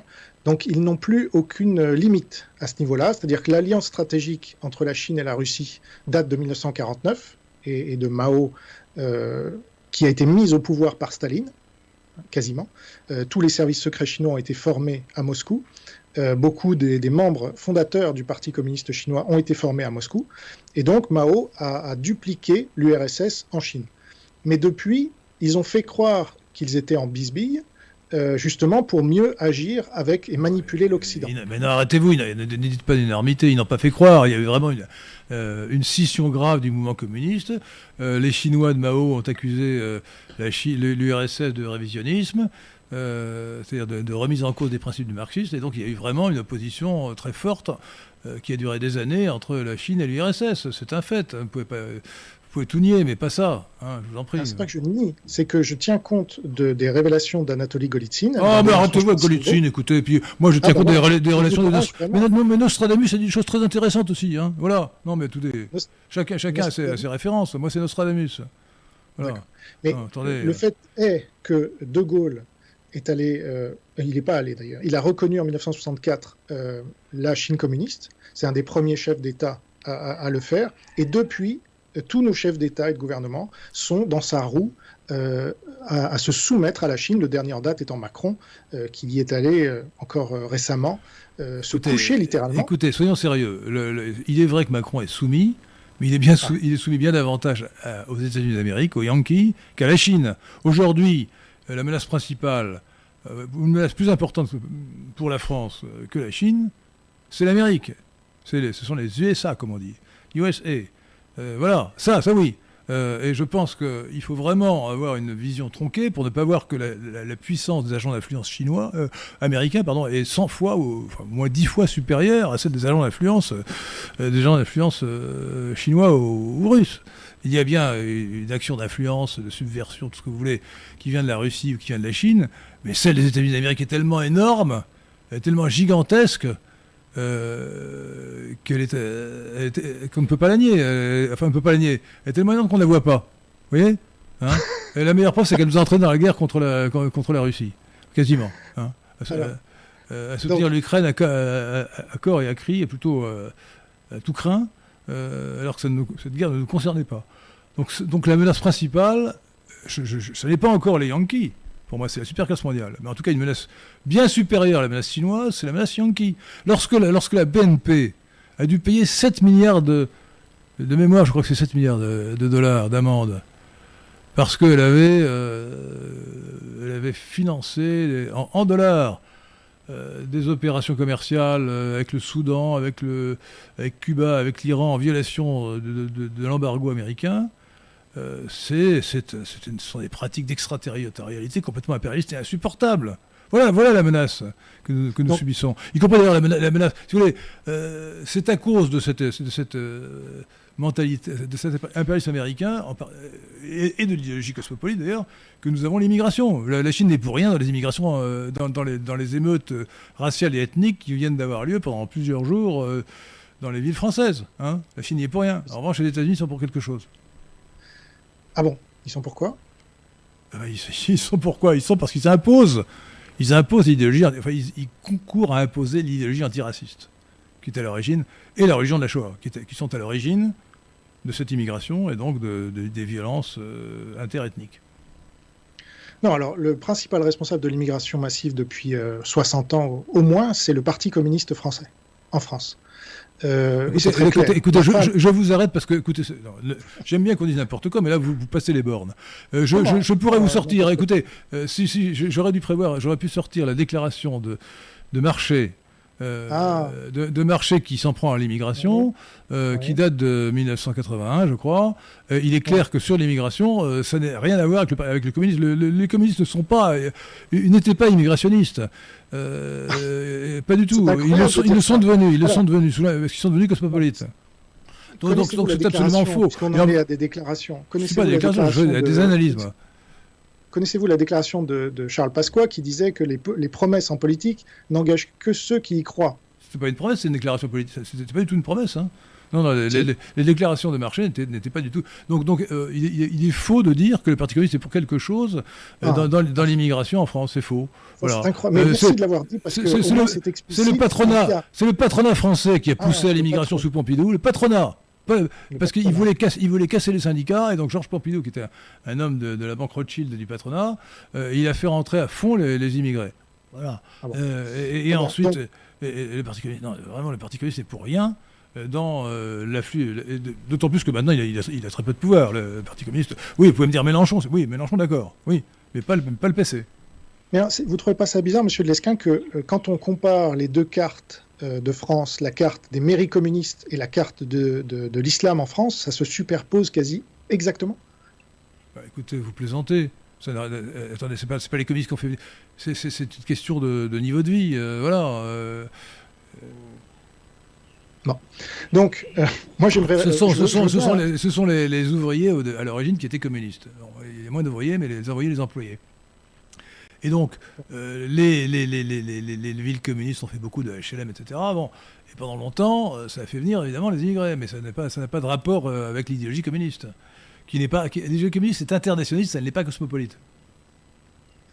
Donc, par ailleurs, moi je veux bien pleurer des, des larmes de crocodile sur la BNP, mais honnêtement, je m'en fiche éperdument de la BNP. Si elle perd des milliards parce qu'elle ne sait pas gérer euh, l'extraterritorialité des États-Unis, c'est son problème, c'est pas le problème de la France. La France. Ah, donc, donc, vous, donc, vous, justifiez les pratiques américaines d'extraterritorialité. Vous trouvez ça bien? Ah non, je ne les justifie pas. Je dis juste que la BNP doit prendre ses responsabilités. Non, attendez, on a, on a, je vous donne l'exemple d'une entreprise française qui a été victime de l'impérialisme américain, qui est, un exemple parmi beaucoup d'autres. Mais non, c'est son, c'est c'est la, classe mondiale, comme vous dites. La BNP, c'est pas la classe mondiale en l'occurrence, une, entreprise, non, vous faites, non, une entreprise française. Défendez la été... classe mondiale, c'est assez cocasse. Donc, qu'est-ce que, vous racontez? Je vous dis qu'une entreprise française a été rançonnée par le, Trésor américain euh, à cause de ces principes d'extraterritorialité. Euh, c'est insupportable. tenez, euh, qu'est-ce qui permettait aux États-Unis euh, d'intervenir pour empêcher la construction du, gazoduc euh, Nord Stream, euh, Nord Stream 2 ou Nord Stream 1. Bon, c'est quand même extraordinaire. C'était un accord entre la Russie et, l'Allemagne, qui sont deux, pays théoriquement souverains, en tout cas pour l'Allemagne. Et, on ne voit pas pourquoi les États-Unis se sont, se sont prétendus interdire cette construction. On a vraiment donc l'impérialisme américain est un vrai sujet, beaucoup plus important que l'impérialisme chinois. L'extraterritorialité, là, je suis d'accord. Euh, c'est les rapports de force entre nations. Mais là, c'est l'intervention, l'ingérence dans les affaires intérieures des autres pays. C'est ça, les États-Unis d'Amérique. Donc vous trouvez qu'il n'y a pas d'ingérence euh, de la Chine supérieure à celle des États-Unis? Bah, Bien, bah, vous rigolez, c'est un rapport de 1 à 10 ou de 1 à 100. L'Amérique l'Amérique, l'Amérique fait obéir les pays d'Europe occidentale euh, comme, des, comme des lapins, comme des, nous, nous, nous, nous obéissons, nous sommes des, des, sujets assujettis à l'impérialisme américain. Voilà le vrai sujet. C'est une menace bien plus grave que la menace chinoise. La menace chinoise existe, elle est insupportable, il faut interdire TikTok, euh, il faut euh, établir des, des, relations commerciales équilibrées, c'est-à-dire tout à fait différentes de celles que nous avons actuellement avec la Chine, nous sommes bien d'accord. Bon, voilà, ça je pense que vous ne direz pas le contraire. Mais pour autant, la menace principale n'est pas là. Euh, la menace principale, c'est d'abord la superclasse mondiale, la superstructure mondiale, mais ensuite, en premier lieu, enfin en second lieu plutôt, les États-Unis d'Amérique. Ça, c'est bien plus grave. Est-ce qu'on peut en parler de cette superclasse mondiale? Parce que euh, j'ai un certain nombre d'éléments là aussi qui. Euh, voilà, parlons par exemple de, Davos, qui vient d'avoir lieu en Chine, comme chaque année depuis 2007. Ah non, non Davos n'a pas lieu en Chine, Davos a lieu à Davos. Vous voyez, monsieur Delesquin, il faut monter en compétence. Donc, Davos. Écoutez, non, écoutez, arrêtez vos âneries. Hein. Euh, moi, je ne vous, dis pas que vous êtes incompétent, pourtant vous l'êtes. Hein. Alors, évitez de dire ce genre de choses. Hein. Je vous dis que le forum de Davos a lieu à Davos, à Davos et, pas ailleurs. Sinon, c'est plus le forum de Davos. Voilà. Alors, qu'il y ait des réunions, qu'il y ait des réunions, qui ait lieu partout dans le monde, je veux bien, mais le vrai forum de Davos, il est à Davos. Davos a lieu euh, en Suisse tous les janvier et en Chine tous les mois de juin. Je viens de faire une vidéo entière sur le sujet, vous ne pouvez pas dire le contraire. Donc, vous n'avez pas à creuser la question. Moi, si, c'est ça la différence. Oh, écoutez, euh, arrêtez de parler de vous, on va parler du sujet. Mais c'est un fait, monsieur Lesquin. Vous me dites, Davos n'a pas lieu en Chine chaque année depuis le forum, 2007. De, le, forum de Davos, qui ait des répliques euh, ailleurs dans le monde, c'est possible. le forum de Davos a lieu à Davos en Suisse. Schwab, Klaus Schwab s'est exprimé comme chaque année, euh, et c'était en Chine. Donc, il a accueilli le premier ministre chinois, qui est un nouveau. D'accord? Il lui a évidemment tiré le tapis rouge là sous les pieds. Donc, Klaus Schwab, qui est-il? Euh, en 2022, le 23. Un agent de la superclasse mondiale. Il a expliqué que la Chine est un modèle pour de nombreux pays, ce qu'il n'a jamais fait à propos des États-Unis. Euh, sa grande mise à zéro, si on ne veut pas utiliser l'expression de Great Reset, elle est inspirée par le Parti communiste chinois. Elle veut dire euh, la, mise en place à nouveau de quelque chose, c'est du passé faisant table rase, si vous voulez. il est titulaire de la médaille de l'amitié du Parti communiste chinois, comme Jean-Pierre Raffarin, comme Alain Mérieux. D'accord? Qui, ont transmis à tous les deux le P4 contre l'avis des Américains. Donc là, il faudrait nous dire en quoi la France est soumise aux États-Unis, puisqu'on peut transmettre le P4 tranquillement pendant 15 ans, on peut ne pas faire la guerre d'Irak. Alors, euh, bon, ça marche pas votre histoire. Donc, euh, pour revenir ah à. Non, attendez, attendez, je, je, vais tout de suite la guerre d'Irak. Effectivement, Chirac avait, c'est une dernière velléité d'indépendance française, il s'était opposé à la, guerre d'Irak, il avait bien raison. C'est un des rares points, un des rares bons points qu'on puisse donner euh, à, Chirac. Mais depuis, euh, depuis Sarkozy, euh, c'est l'alignement complet. La France est complètement rentrée dans l'OTAN, euh, et la France est complètement soumise aux Américains. alors avec de vagues phrases pour faire croire qu'elle est indépendante, mais ça n'a aucun sens. Nous sommes les caniches des Américains, et ça c'est insupportable. Un, nationaliste français, un patriote français, un, amoureux de la France ne peut pas supporter, ne peut pas accepter cette situation où la France est soumise aux États-Unis. Est-ce que Pierre de Tirmont, est-ce que nous avons des questions? Oui, il y avait des auditeurs qui se demandaient en quoi la Chine était vraiment marxiste ou communiste, ils ne comprenaient pas, et la pensée plutôt libérale et nationaliste. Alors ça, nous pourrons intervenir, je pense que nous serons entièrement d'accord.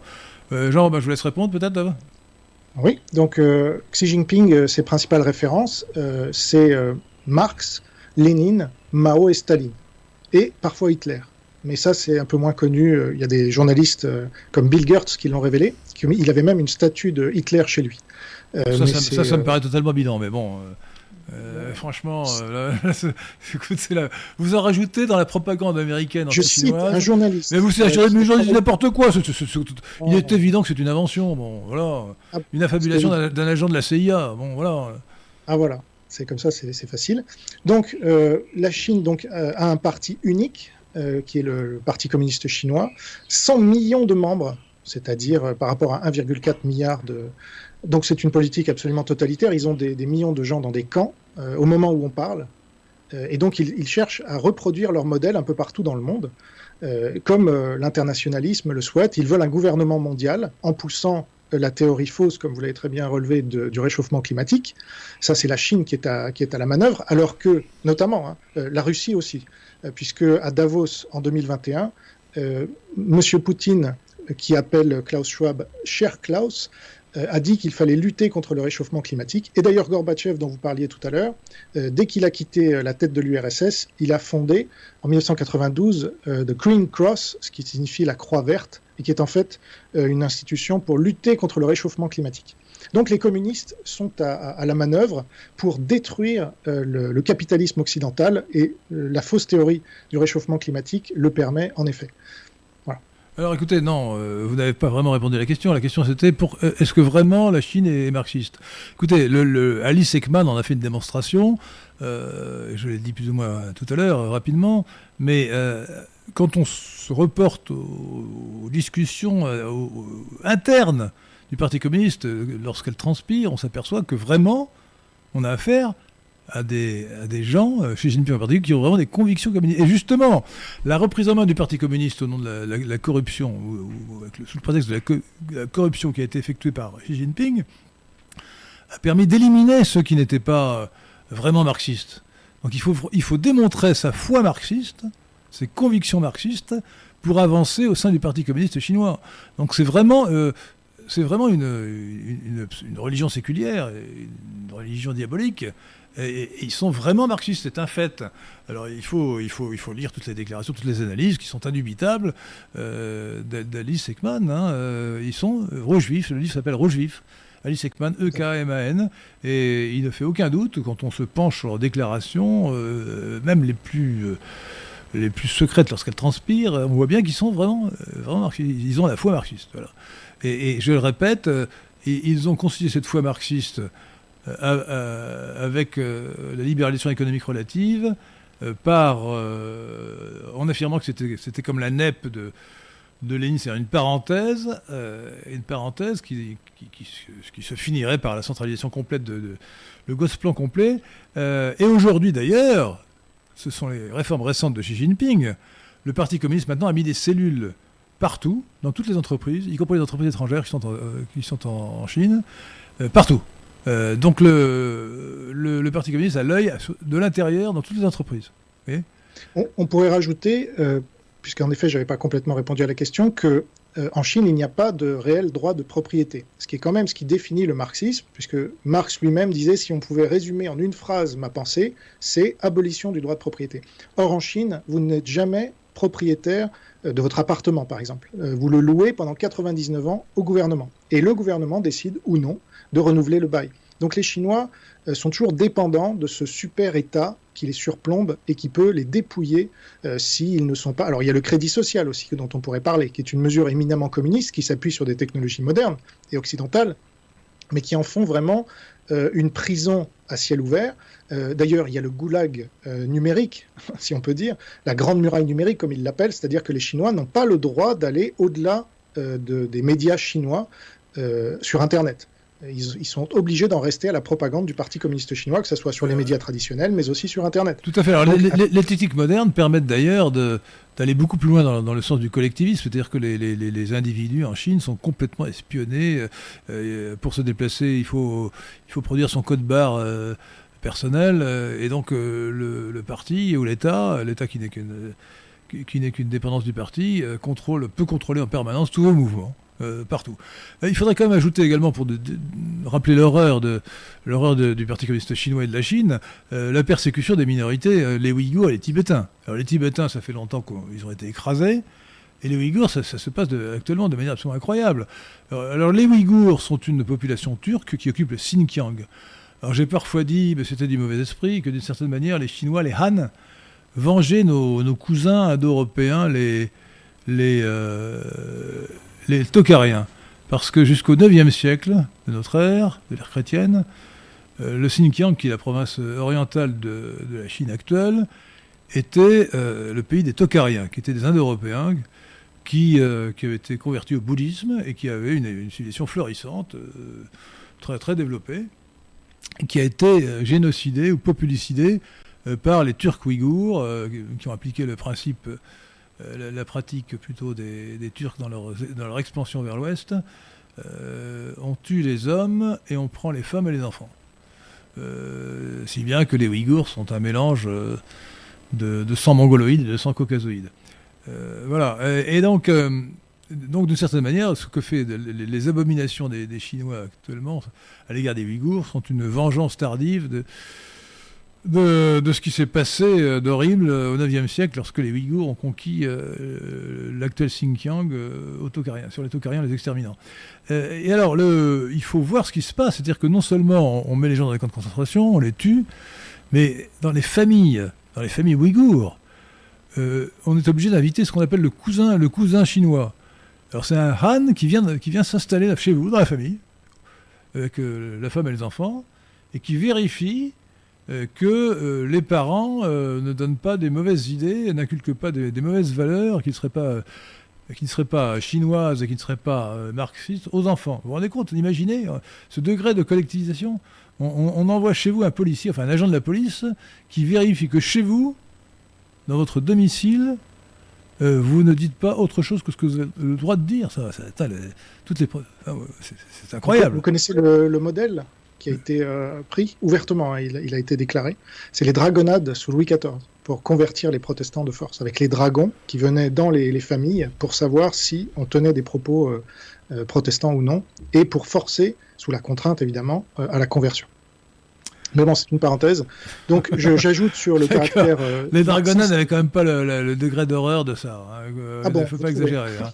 Euh, renseignez-vous sur la question. mais, écoutez, je me, suis, je me suis renseigné sur la question. Je, je peux même vous dire que le premier livre que j'ai lu, puisque vous voulez que je parle de moi absolument, c'est Les Camisards, qui, est un, qui raconte la guerre des Camisards. Je rappelle, c'est. Oui, sous quel angle?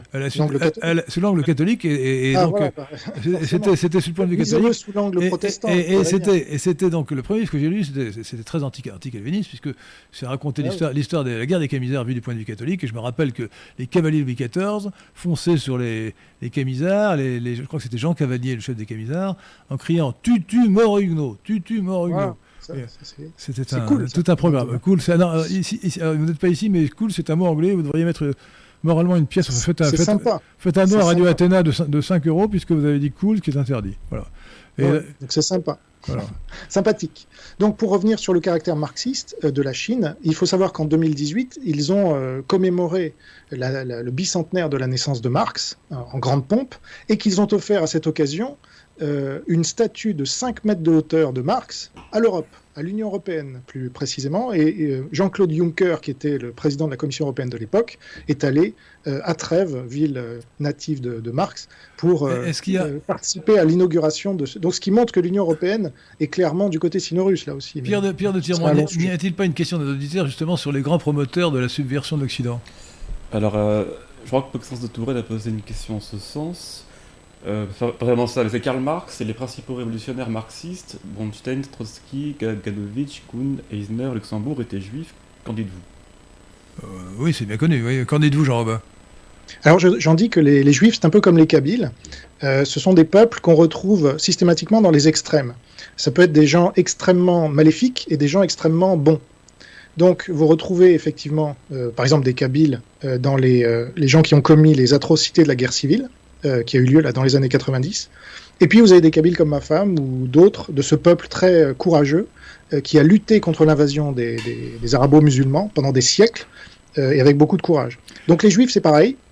Vous avez des juifs qui sont prix Nobel, qui sont grands, grands maîtres aux échecs, qui sont tout ce qu'on peut imaginer de, de, bon. Et vous avez des juifs qui sont ben voilà, parmi les fondateurs du communisme. Donc c'est un fait parce que, alors est-ce que ça vient du QI moyen supérieur des Ashkénazes qui est reconnu, ou est-ce que ça vient d'autre chose? Je n'en sais rien, mais c'est un fait. Alors, euh, une remarque au passage le QI supérieur des Ashkénazes est un mythe. Euh, effectivement, euh, lorsqu'on lit les statistiques officielles aux États-Unis, on voit que les, juifs ashkénazes ont un QI supérieur de 10 points ou 15 points à la moyenne américaine. Mais en réalité, quand on regarde les statistiques, du, les statistiques officielles, enfin les statistiques de QI en Israël, on voit que en Israël, hein, les, les, ont un QI de, 103, les Séfarades de, 93, et que la moyenne des Juifs, donc en Israël, a un QI de 97, donc inférieur à celui des Français de 100. Alors pourquoi est-ce qu'on a un résultat différent euh, en France ou aux États-Unis? Pour une raison bien simple. C'est qu'en Israël, la qualité euh, de juif est définie juridiquement. Sur sa carte d'identité, il est écrit qu'on est juif. Et même qu'on est Ashkenaz ou séfarade, je crois. En tout cas, quand on est juif. Alors que aux États-Unis, on ne sait pas qui est juif, qui n'est pas juif. Donc les statistiques sur le QI des, des Ashkénazes qui, ont été faites par des Ashkénazes, euh, on considérait qu'on euh, était Ashkénaze quand on était professeur de médecine, mais qu'on n'était pas quand on était balayeur. En gros, c'est ce que je, je, caricature, mais c'est l'explication. Autrement dit, l'échantillon euh, est non représentatif, parce que sinon, il n'y a aucune raison de penser que les Ashkénazes de, de, des États-Unis soient plus intelligents que les Ashkénazes d'Israël. Je ne vois vraiment pas la moindre raison de le penser.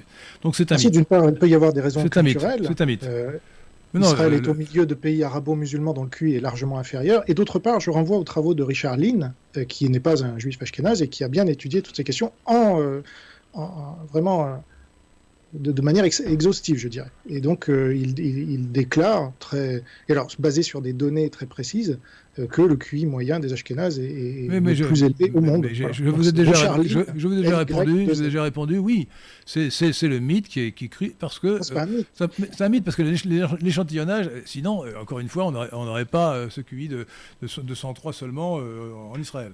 Bon, alors l'autre sujet, euh, donc l'autre sujet, c'est la question qui a été posée par un auditeur, euh, dont j'ai oublié le nom, c'est euh, euh, les, trois, euh, les trois promoteurs, les trois premiers plus, grands promoteurs de la subversion de l'Occident sont Baruch Spinoza, ont été Baruch Spinoza, Karl Marx et Sigmund Freud. alors on peut dire que Karl Marx évidemment est le, le promoteur, l'auteur, l'aspirateur de la révolution communiste, 1917.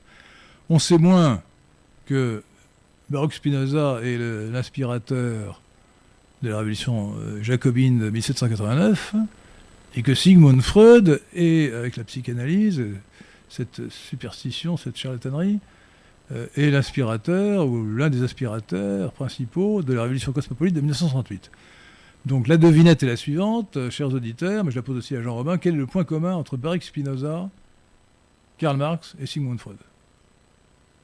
Alors c'était des athées. Et donc, euh, ce qui est important, c'est que. D'accord, euh, d'accord. Ils ont un autre point commun. C'était des hommes. D'ailleurs, c'est pas vrai, Baruch Spinoza n'était pas athée, il était panthéiste. Donc il n'était pas athée, donc c'est faux.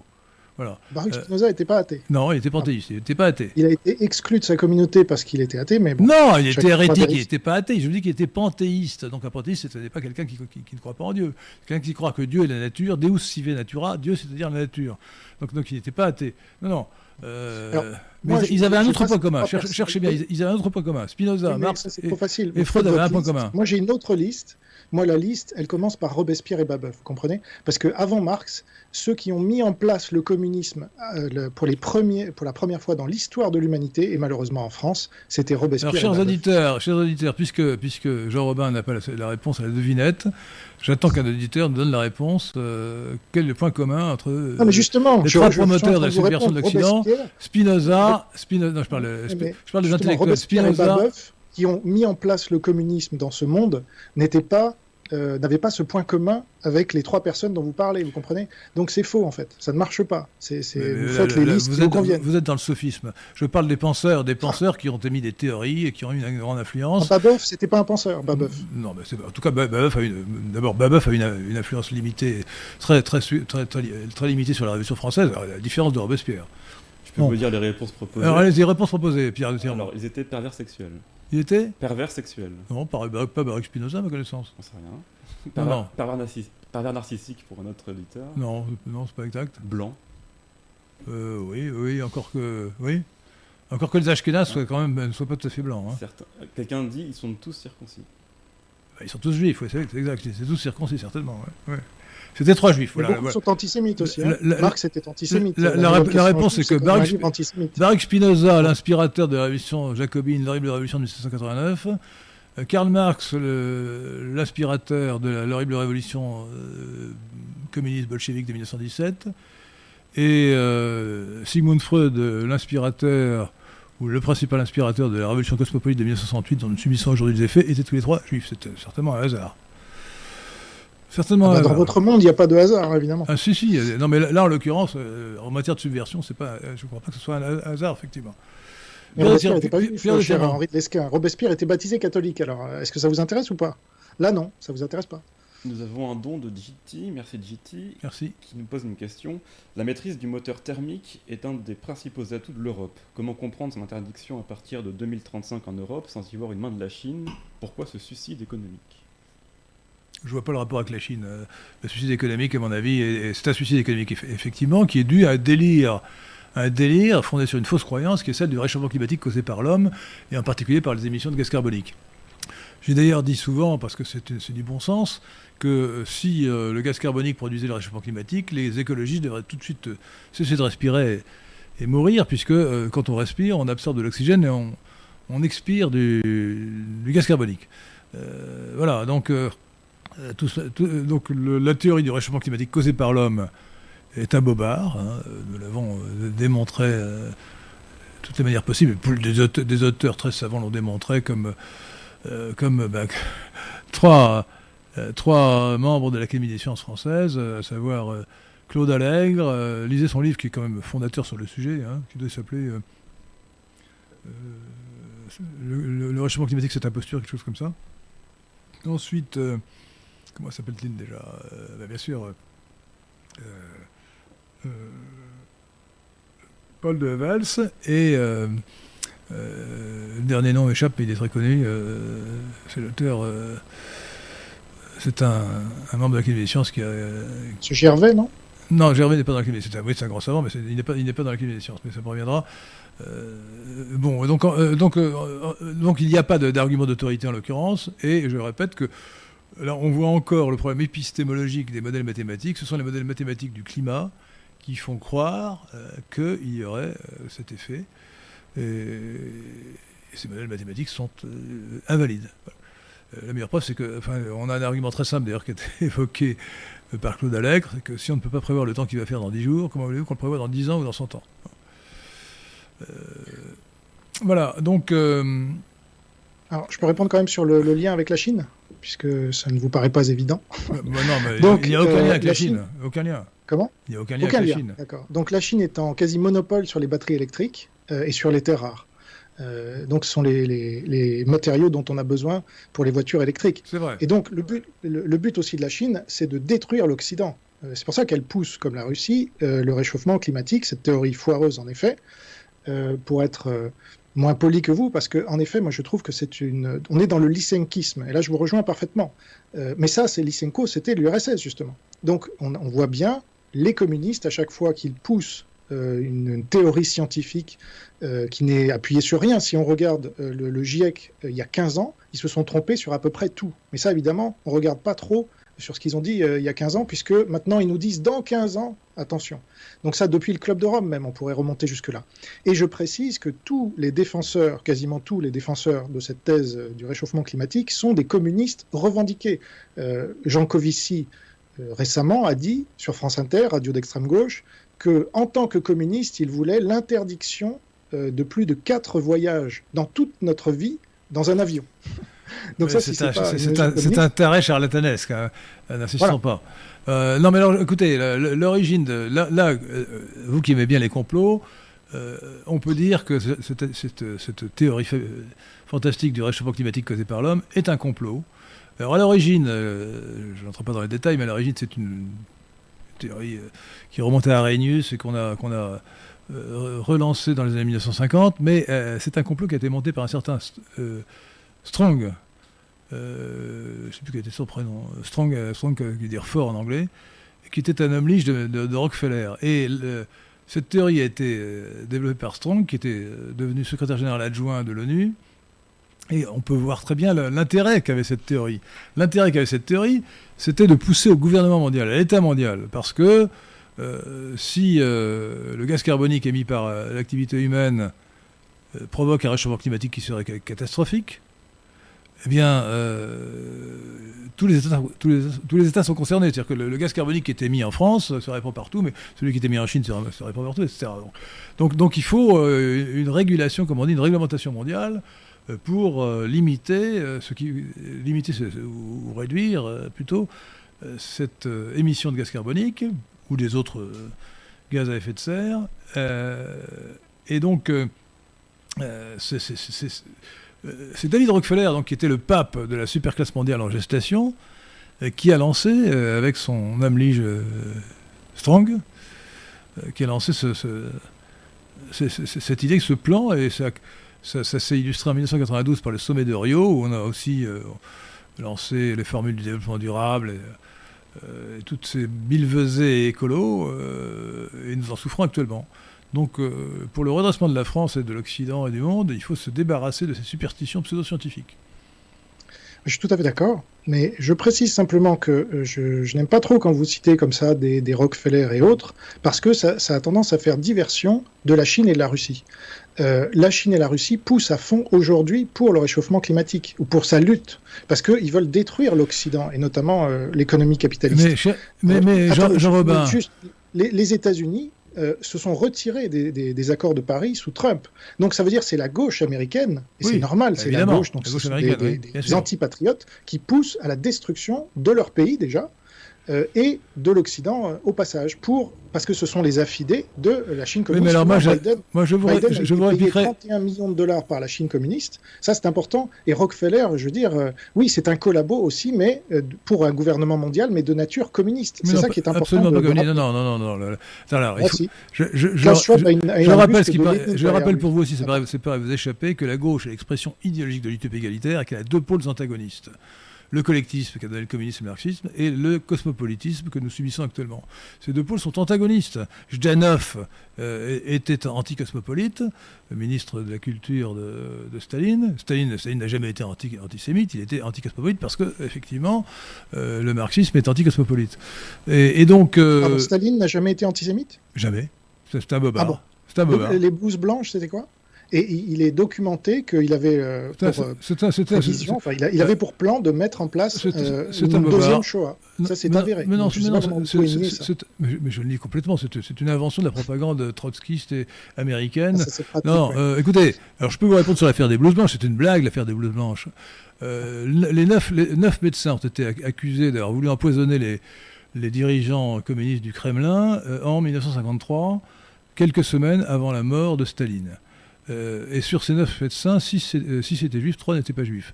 Ça veut dire que si c'était euh, de l'antisémitisme, le terme est mal choisi, de l'antijudaïsme ou de l'antijuivisme, Staline serait devenu anti-juif quelques semaines avant sa mort. Puisque jusqu'à jusqu'à cette date-là, ils étaient soignés par des médecins juifs en majorité.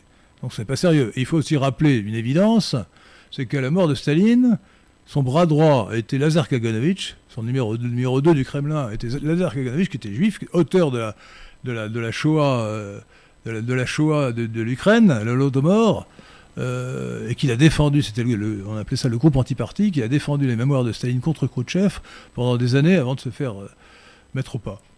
Donc non, un anti-juif n'a pas un, bras droit qui est juif. Ah c'est un bobard de la propagande trotskiste et ensuite de la propagande américaine. Et même de la propagande israélienne, puisqu'il fallait, il fallait quand, à partir du moment où, avec notamment Solzhenitsyn, on a su l'horreur du régime communiste, il fallait, dans la propagande de la religion de la Shoah, que puisque l'horreur de, de, Staline était équivalente à celle de Hitler, il fallait forcément qu'il fût anti-juif, parce qu'on ne peut pas. L'horreur, c'est forcément d'être anti-juif. Et donc on a inventé ce bobard de l'antisémitisme de Staline. C'est un bobard total. Hein. Mais vous savez, vous qui connaissez bien ces questions, que Staline a déporté euh, la plupart des juifs du RSS euh, à l'extrême-orient, d'accord, dans une terre. Birobidjan, Il ne les a pas déportés. Staline a appliqué le principe des nationalités. Et donc, ah. comme les Juifs étaient une nationalité, comme les, comme les autres, comme les Russes, comme les Bouriates, comme les, comme les Kalmouks, comme tout ce que vous voulez, eh il a créé un foyer juif qui s'appelle le Birobidjan, qui existe encore d'ailleurs, mais il y a quelques dizaines de milliers de Juifs.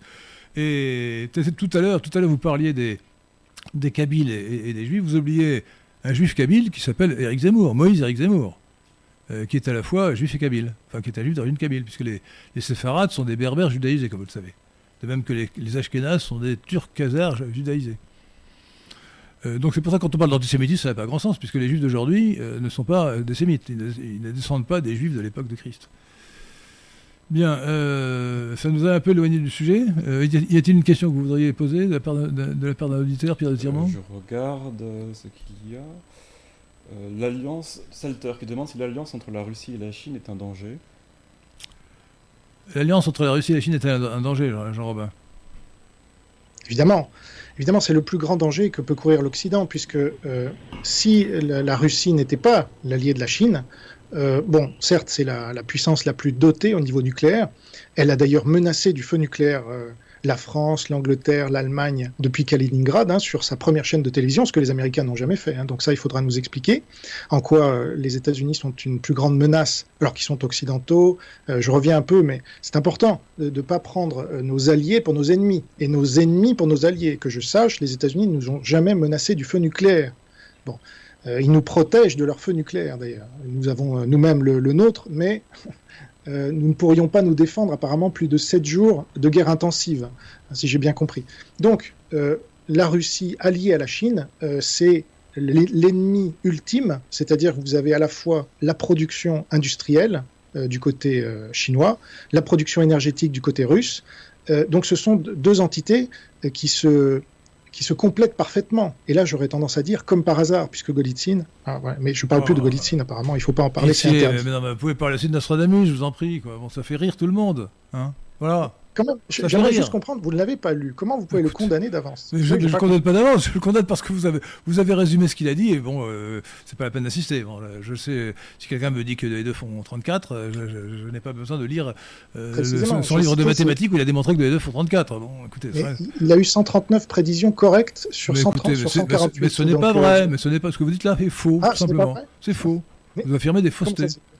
C'est pas vrai, vous affirmez de tout de go, comme ça, euh, des, choses imaginaires, voilà. c'est vérifiable. Euh, oui, c'est vérifiable, mais, les éditeurs vérifieront et vérifieront que c'est faux. Voilà. C'est pas moi, c'est Mark Ribling qui l'a dit, c'est un historien du Hudson Institute. bon, on est dans la. Alors écoutez, moi je vous accuserai de faire diversion. La menace principale, c'est la, la superclasse mondiale dont, David dont feu David Rockefeller était le pape et dont euh, Georges Soros aujourd'hui est un des agents les plus importants, les plus connus en tout cas, euh, mais enfin qui se, qui se réunit à Bilderberg, à Davos. Euh, c'est aussi le CFR américain, bien sûr, la, le, Royal Institute, Royal, en anglais, l'Institut Royal d'Affaires internationales. à Londres, j'en ai oublié certainement, la trilatérale bien sûr, voilà. Et c'est donc ces organisations qui sont au sein de la superclasse mondiale, qui est une classe sociale, hein, dont euh, Samuel Huntington, dans euh, Qui sommes-nous Who are we a, pour, pour, la première fois euh, révélé, donné un nom. Global Superclass en anglais, superclasse mondiale. C'est une classe sociale d'un nouveau genre qui, est, qui, couvre le monde entier et euh, j'aime à dire qu'aujourd'hui, la lutte des classes, qui n'a jamais cessé bien sûr, oppose essentiellement tous les peuples du monde à la superclasse mondiale. Et donc quand, vous, insistez sur la Chine, vous faites diversion. Vous m'avez accusé de faire diversion. Moi je dirais que c'est vous qui faites diversion pour qu'on ne voit pas la vraie menace, qui est d'abord l'impérialisme américain de Biden, et ensuite et d'abord et avant tout et au-dessus, euh, l'hégémonie de la superclasse mondiale qui détruit nos identités, qui nous impose avec la religion de la Shoah, notamment l'immigration, mais aussi euh, la le nihilisme moral, le mariage homosexuel, l'avortement, et ainsi de suite. Voilà, ça c'est... C'est là où la Russie interdit de nier la Shoah. La Russie a le taux d'avortement le plus élevé au monde, quasiment. Bien plus élevé en tout cas qu'en Europe et même qu'aux États-Unis. Eh ben, c'est bien triste. Ça, ne colle pas à votre histoire. Pourquoi, pourquoi dites que ça colle pas? Je pourquoi ça ne colle pas. Pourquoi dites que ça ne colle pas? La, la, la, Russie, j'ai jamais fait l'apologie de la Russie. La Russie de, j'avais même critiqué Poutine euh, dans une note en 8 points en disant que euh, Poutine avait signé les accords de Paris, qui était aberrant pour un pays peu producteur de pétrole, d'hydrocarbures, de gaz et de pétrole, euh, que Poutine n'avait pas rétabli la peine de mort, qu'il n'avait pas interdit l'avortement, qu'il avait fait une loi Guesso, une super loi Guesso, et, il reste dans l'idéologie de la, de la grande guerre patriotique, ou qu'il amène à dire de manière excessive qu'il combat l'Ukraine parce que l'Ukraine est, euh, l'Ukraine est nazie. Alors il y a des nazis en Ukraine, ou des hitlériens, il faudrait, mieux dire, euh, mais on ne peut pas résumer, euh, l'Ukraine aux, nationalistes qui sont effectivement des, néo-hitlériens. ça ne se réduit pas à cela.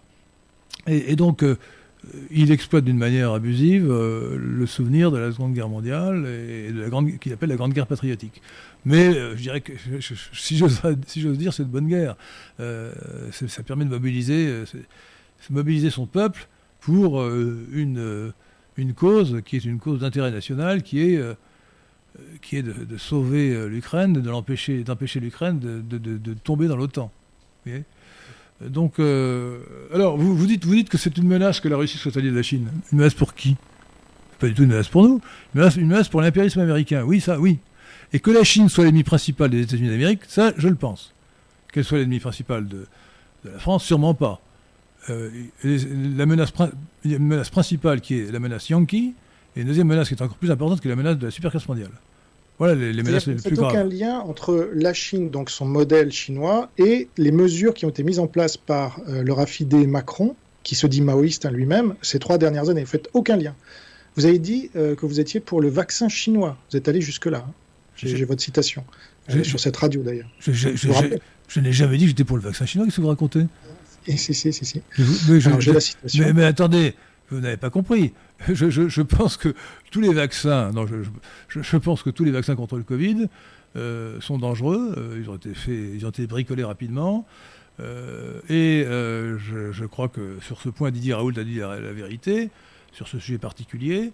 On a intérêt à se faire vacciner compte des effets délétères du vaccin que si on est une personne à risque, si on a des facteurs de risque, les facteurs de risque étant bien connus, c'est le, grand âge, l'obésité euh, ou le diabète, par, exemple. Si on n'est pas dans ces cas-là, euh, on n'a aucun intérêt, on a, au contraire, on prend des risques en se faisant vacciner. Moi, je connais plein de gens qui ont eu des effets désastreux après avoir été vaccinés. Hein. Euh, donc non, non. le 29 janvier 2022, sur cette radio de, j'ai isolé l'extrait. Si vous l'avez lu sur mon Twitter, je pourrais le rediffuser. Vous l'avez sorti du contexte. Vous l'avez sorti du contexte. Non, le contexte, c'est que vous disiez, il vaut mieux prendre le vaccin chinois que le vaccin ARN occidental. Ah, ça c'est possible, mais, ça voulait dire qu'il n'y a pas aucun vaccin. Aucun vaccin. Oui, oui, oui, si, parce que, parce que le vaccin, oui, parce que le vaccin chinois, comme euh, le vaccin, un autre vaccin dont j'ai oublié le nom, n'est pas un vaccin ARN messager. Et j'ai dit, dans le doute, les vaccins ARN messagers sont très dangereux, ou puis, ou sont peut-être très dangereux, et donc il faut les éviter. Donc il vaut mieux prendre un, vaccin euh, plus traditionnel, comme le vaccin chinois. Donc c'est vrai, oui, quitte à se faire vacciner, il vaut mieux prendre le vaccin chinois. Effectivement. merci. Merci de le reconnaître parce que donc vous préconisez que ceux qui nous ont envoyé cette attaque que vous ne reconnaissez pas comme une attaque nous donnent aussi le vaccin. Formidable. non, mais attendez, il y, a des vaccins qui ne sont pas ARN messagers, euh, qui ne sont pas euh, le vaccin Johnson, je crois, euh, qui, n'est pas un vaccin ARN messager et qui n'a rien de chinois. Donc non, non. j'ai dit, dit, que j'ai des doutes formels sur le vaccin chinois. Hein. Je crois qu'il vaut mieux prendre un vaccin occidental comme le vaccin Johnson. Si je crois que c'est Johnson. Hein. Euh, plutôt que le vaccin chinois. Mais quitte, quitte, à, quitte, à, mais non, quitte à se faire vacciner, je dis évitons le vaccin ARN messager, c'est tout ce que je dis. Parce qu'il peut y avoir transcription inverse. Pardon? Vous avez ajouté prenez le vaccin chinois. Il vaudrait mieux. Je dis, euh, écoutez, si vous n'avez pas compris, moi je vous dis ce que je voulais dire. Je vous dis, il, vaut, mieux éviter le vaccin ARN messager, prendre un autre vaccin. Donc le vaccin chinois n'étant pas un vaccin ARN messager, est moins mauvais, moins risqué que le vaccin ARN messager. Mais en revanche, on trouve des vaccins occidentaux qui sont aussi euh, des vaccins normaux, euh, c'est-à-dire des vaccins à virus inactivés, et pas des vaccins ARN messagers, parce que le risque, c'est la transcription inverse. Euh, dont on ne peut pas exclure, c'est-à-dire que le virus, euh, l'ARN messager euh, pourrait passer dans le, dans le génome. si ça se produit, ça serait catastrophique. Ça sera transmissible à la descendance. Je précise que de toute façon, les, les, vaccins type Pfizer ont été co-développés avec l'armée chinoise. Ça, ça a été révélé par Naomi Wolf notamment. Et donc, c'est tout des vaccins chinois partout. donc, votre, assistance sur, votre assistance sur la Chine vise en réalité à faire diversion. Bah, vous, voulez, personne n'en parle. Vous, voulez, vous voulez vraiment que l'on ne voit pas la menace, que la menace chinoise que vous dites, qui existe, qui est réelle. Donc il faut interdire TikTok, par exemple, qui est réelle, euh, nous fasse oublier les menaces principales. La menace principale, les menaces principales étant la menace américaine, la menace yankee, d'une part, et la menace euh, cosmopolite de la superclasse mondiale, d'autre part. Voilà, ça, ce sont les menaces principales. qui, qui détruisent. Bah, pas démontré. Parce que pardon, pardon mais les, les, émeutes, les émeutes urbaines euh, dues à l'immigration l'ont démontré depuis, depuis pendant 5 jours. donc, euh, maintenant, ça n'a rien à voir avec le communisme, ça c'est délirant ce que vous dites, ça n'a rien à voir avec le communisme. Non, ce qui est important, c'est que cette superclasse mondiale dont on parle là, il faut savoir euh, qui sont ces gens. Or, je suis le seul, je suis désolé d'être le seul, moi j'aimerais bien être rejoint par d'autres. Ne parlez pas toujours de vous. Je suis, je suis le seul à avoir dit. Ne parlez pas de vous. Attali, vous connaissez euh, Jacques Attali? Bon. Il a créé avec Jean-Pierre Raffarin, en 2013, la France China Foundation, avec les young leaders de la France China Foundation. Personne ne l'a jamais dit, vous y compris, à ma connaissance. Pourquoi bah, Vous vous trompez, je, je l'ai déjà dit. les, les, young leaders de la France China, au contraire, je l'ai déjà dit. Jacques Attali. Je l'ai déjà dit. et je trouve il y avait, je crois qu'il y avait Mar Martin Valls. Je crois que Martin Valls faisait partie, même Macron a dû en faire partie des young leaders de la France China Foundation. Oui, donc ouais. c'est absolument vrai. Non, mais je parle de Jacques Attali, là. Oui. C'est lui qui l'a créé avec Raffarin. Pourquoi vous n'en avez jamais parlé, par exemple Puisque Attali fait partie de la superclasse mondiale, en effet. Et que je ferai diversion, moi, de la, de, des États-Unis. C'est vous qui faites des versions de la Chine. Pourquoi euh, on reproche à Attali d'être proche des États-Unis alors que c'est pas vrai Mais qu'il est proche de la Chine. Soros, pareil. Il a déclaré en 2009 dans le Financial Times que la Chine devait remplacer les États-Unis à la tête du nouvel ordre mondial. Est-ce que vous en avez déjà parlé? Écoutez, moi, je vous dis que la menace principale, c'est la superclasse mondiale. C'est elle voilà, qui nous détruit. Vous n'en avez jamais parlé. C'est ça que ça veut dire. Écoutez, euh, non. C'est pas moi je... qui fais diversion de la Chine. Moi, je dis les faits. Là, la superclasse mondiale non, est dans les vous mains pas les de faits d'abord. Vous, d'abord, vous dites pas les faits. Vous, vous inventez des faits en vous appuyant sur des délires euh, des auteurs que vous citez euh, et, et, et vous exagérez. Alors, je- alors, attention, pour ceux qui ont pris le, le- le train en marche et l'émission en cours, euh, oui, la Chine est une menace. Je vois que ça fait un point commun avec mon interlocuteur. Oui, la Chine est une menace qu'il faut, qu'il faut combattre. Il faut interdire TikTok, parce que TikTok, euh, application chinoise, exploite les données personnelles des, Français. Il, faut, il faut se défendre contre, contre le, la, commerce, la concurrence déloyale des, entreprises chinoises. Il faut, euh, quoi encore, quoi encore Euh, Il faut s'opposer, évidemment, à la subversion chinoise par ces agents d'influence, en ayant à l'esprit que les agents d'influence américains sont 100 fois plus nombreux et 100 fois plus puissants que les agents d'influence chinois. hein. Mais sur quoi vous basez? Parce que, est-ce que si on peut parler de la French American Foundation, elle n'existe quasiment plus depuis 2012, alors que ses équivalents France China Foundation, mais aussi Paris Shanghai Club, mais dont fait partie Olivier Véran. Est-ce qu'on peut parler d'Olivier Véran? Est-ce qu'il n'a pas eu une influence sur notre vie, celui-là, euh, catastrophique? C'est Euh, un oui, agent euh, du Parti communiste chinois. non, en soyons 2019, sérieux, il est young leader de la. France China Foundation, comme Maël de Calan de McKinsey qui a imposé la vaccination. D'accord? Euh, il, il est membre du Paris Shanghai Club depuis Est-ce 2018. qu'on peut- qu'on- Ça, c'est Olivier Véran qui est nommé par Jean- Macron. Jean Robin, au est-ce que d'une pandémie venant de Chine. que Donc, vous- au bout d'un moment, il faut bien arrêter de se cacher les yeux. Là, les États-Unis n'y sont absolument pour Jean, Jean Robin, euh, êtes-vous d'accord pour dire que la Chine est l'ennemi principal des États-Unis d'Amérique? Ah oui, et Bon. de l'Occident, Non, attendez. dans son ensemble. Alors voilà, alors d'abord, vous. Excusez-moi. nous faisons partie de l'Occident, monsieur. Eh ben, alors là, là, on est dans une erreur idéologique, une erreur euh, philosophique totale. L'Occident, c'est une civilisation. Et ce n'est pas une entité politique. Et c'est une entité politique quand, quand, justement l'impérialisme américain veut la faire passer pour une entité politique grâce à l'OTAN. Euh, je donne cet exemple qui est classique. Euh, notre excellent roi, François Ier, s'est allié avec le Grand Turc contre Charles Quint. Ben, le, Grand Turc, c'était euh, l'Orient. Et donc, euh, il n'a pas. euh, l'Occ- L'Occident n'est pas une entité politique. Elle ne doit pas l'être. Donc, les, États-Unis d'Amérique font partie de l'Occident, c'est évident, ceux qui disent le contraire. Comme la France. Ceux qui disent le contraire. Donc, nous, sommes dans une, entité culturelle commune qui s'appelle la civilisation occidentale, avec les pays de l'ouest de l'Europe, avec, avec les pays d'Amérique du Nord et du Sud, et, et dont les États-Unis d'Amérique. Voilà, c'est la même civilisation. Mais y a-t-il des valeurs occidentales, monsieur Lesquin Ben, bien sûr, euh, euh, euh, Eh ben, il faut les défendre. Précisément. ceux qui les attaquent. Plus précisément, il y a une hiérarchie des valeurs plutôt que des valeurs à proprement parler. Mais passons, on ne sera pas dans ces détails. En tout cas, euh, ce n'est pas parce que, nous- parce que les, les- les- les Anglais euh, ou les Allemands étaient dans la situation occidentale que nous n'avons pas fait la guerre aux Anglais et aux Allemands. Bon. Et, et donc, aujourd'hui, la menace principale pour la, la France, son destin, d'abord son indépendance, euh, c'est de sortir de l'aliénation culturelle américaine, euh, qui passe par tous les pôles, par le, euh, la, musique, de- la musique dégénérée qui vient des États-Unis, euh, la, la langue anglaise qui nous envahit partout, et, et qui surtout euh, se traduit par le fait que nous avons euh, à la tête du gouvernement des gens qui sont des, des agents d'influence américains. Bon. Alors, est-ce qu'on peut considérer, est-ce que vous pouvez avouer, Jean Robin, que vous êtes un agent d'influence américain Moi, je suis un agent d'influence de la France. Non, non, non, non, non, non, non. Américain Vous, vous essayez Euh, de nous faire passer, vous, parce que c'est l'intérêt des, des Américains de faire croire que la Chine est, euh, pour tous les pays d'Occident, dont la France, un ennemi au même degré que pour eux. Pour eux, oui, la Chine peut être considérée pour les États-Unis. Si j'étais américain, je dirais oui, la Chine est l'ennemi principal pour mon pays. Mais la France, pas du tout. La Chine, c'est loin. La, Chine ne ah va pas nous envahir. Mais... Alors, c'est vrai que vous, vous êtes à Moorea, c'est-à-dire à côté de, de Tahiti, très loin. Et donc, effectivement. Il y a eu 500 morts ici du, virus. vous l'avez déjà dit tout à l'heure. C'est un virus chinois, monsieur vous, vous ne recommencez pas. pas un virus américain. ne recommencez pas. Ne, recommencez pas. On va dire que vous radotez si vous répétez ça. donc, vous l'avez dit. On a compris. La répétition euh, est œuvre de pédagogie. Non, mais écoutez, on n'a pas besoin de, pédagogie pour dire une chose évidente. Bon. Surtout que, enfin, surtout je ne l'ai pas vérifié aux 500 morts, mais je n'ai plus grand doute. Mais en passant. Euh, donc, euh, donc, la Chine est l'ennemi principal des États-Unis d'Amérique. La Chine n'est pas l'ennemi principal de la France parce que l'impérialisme yankee est un ennemi beaucoup plus important et la supercasse mondiale est un ennemi beaucoup plus important pour la France. D'ailleurs pour le monde entier.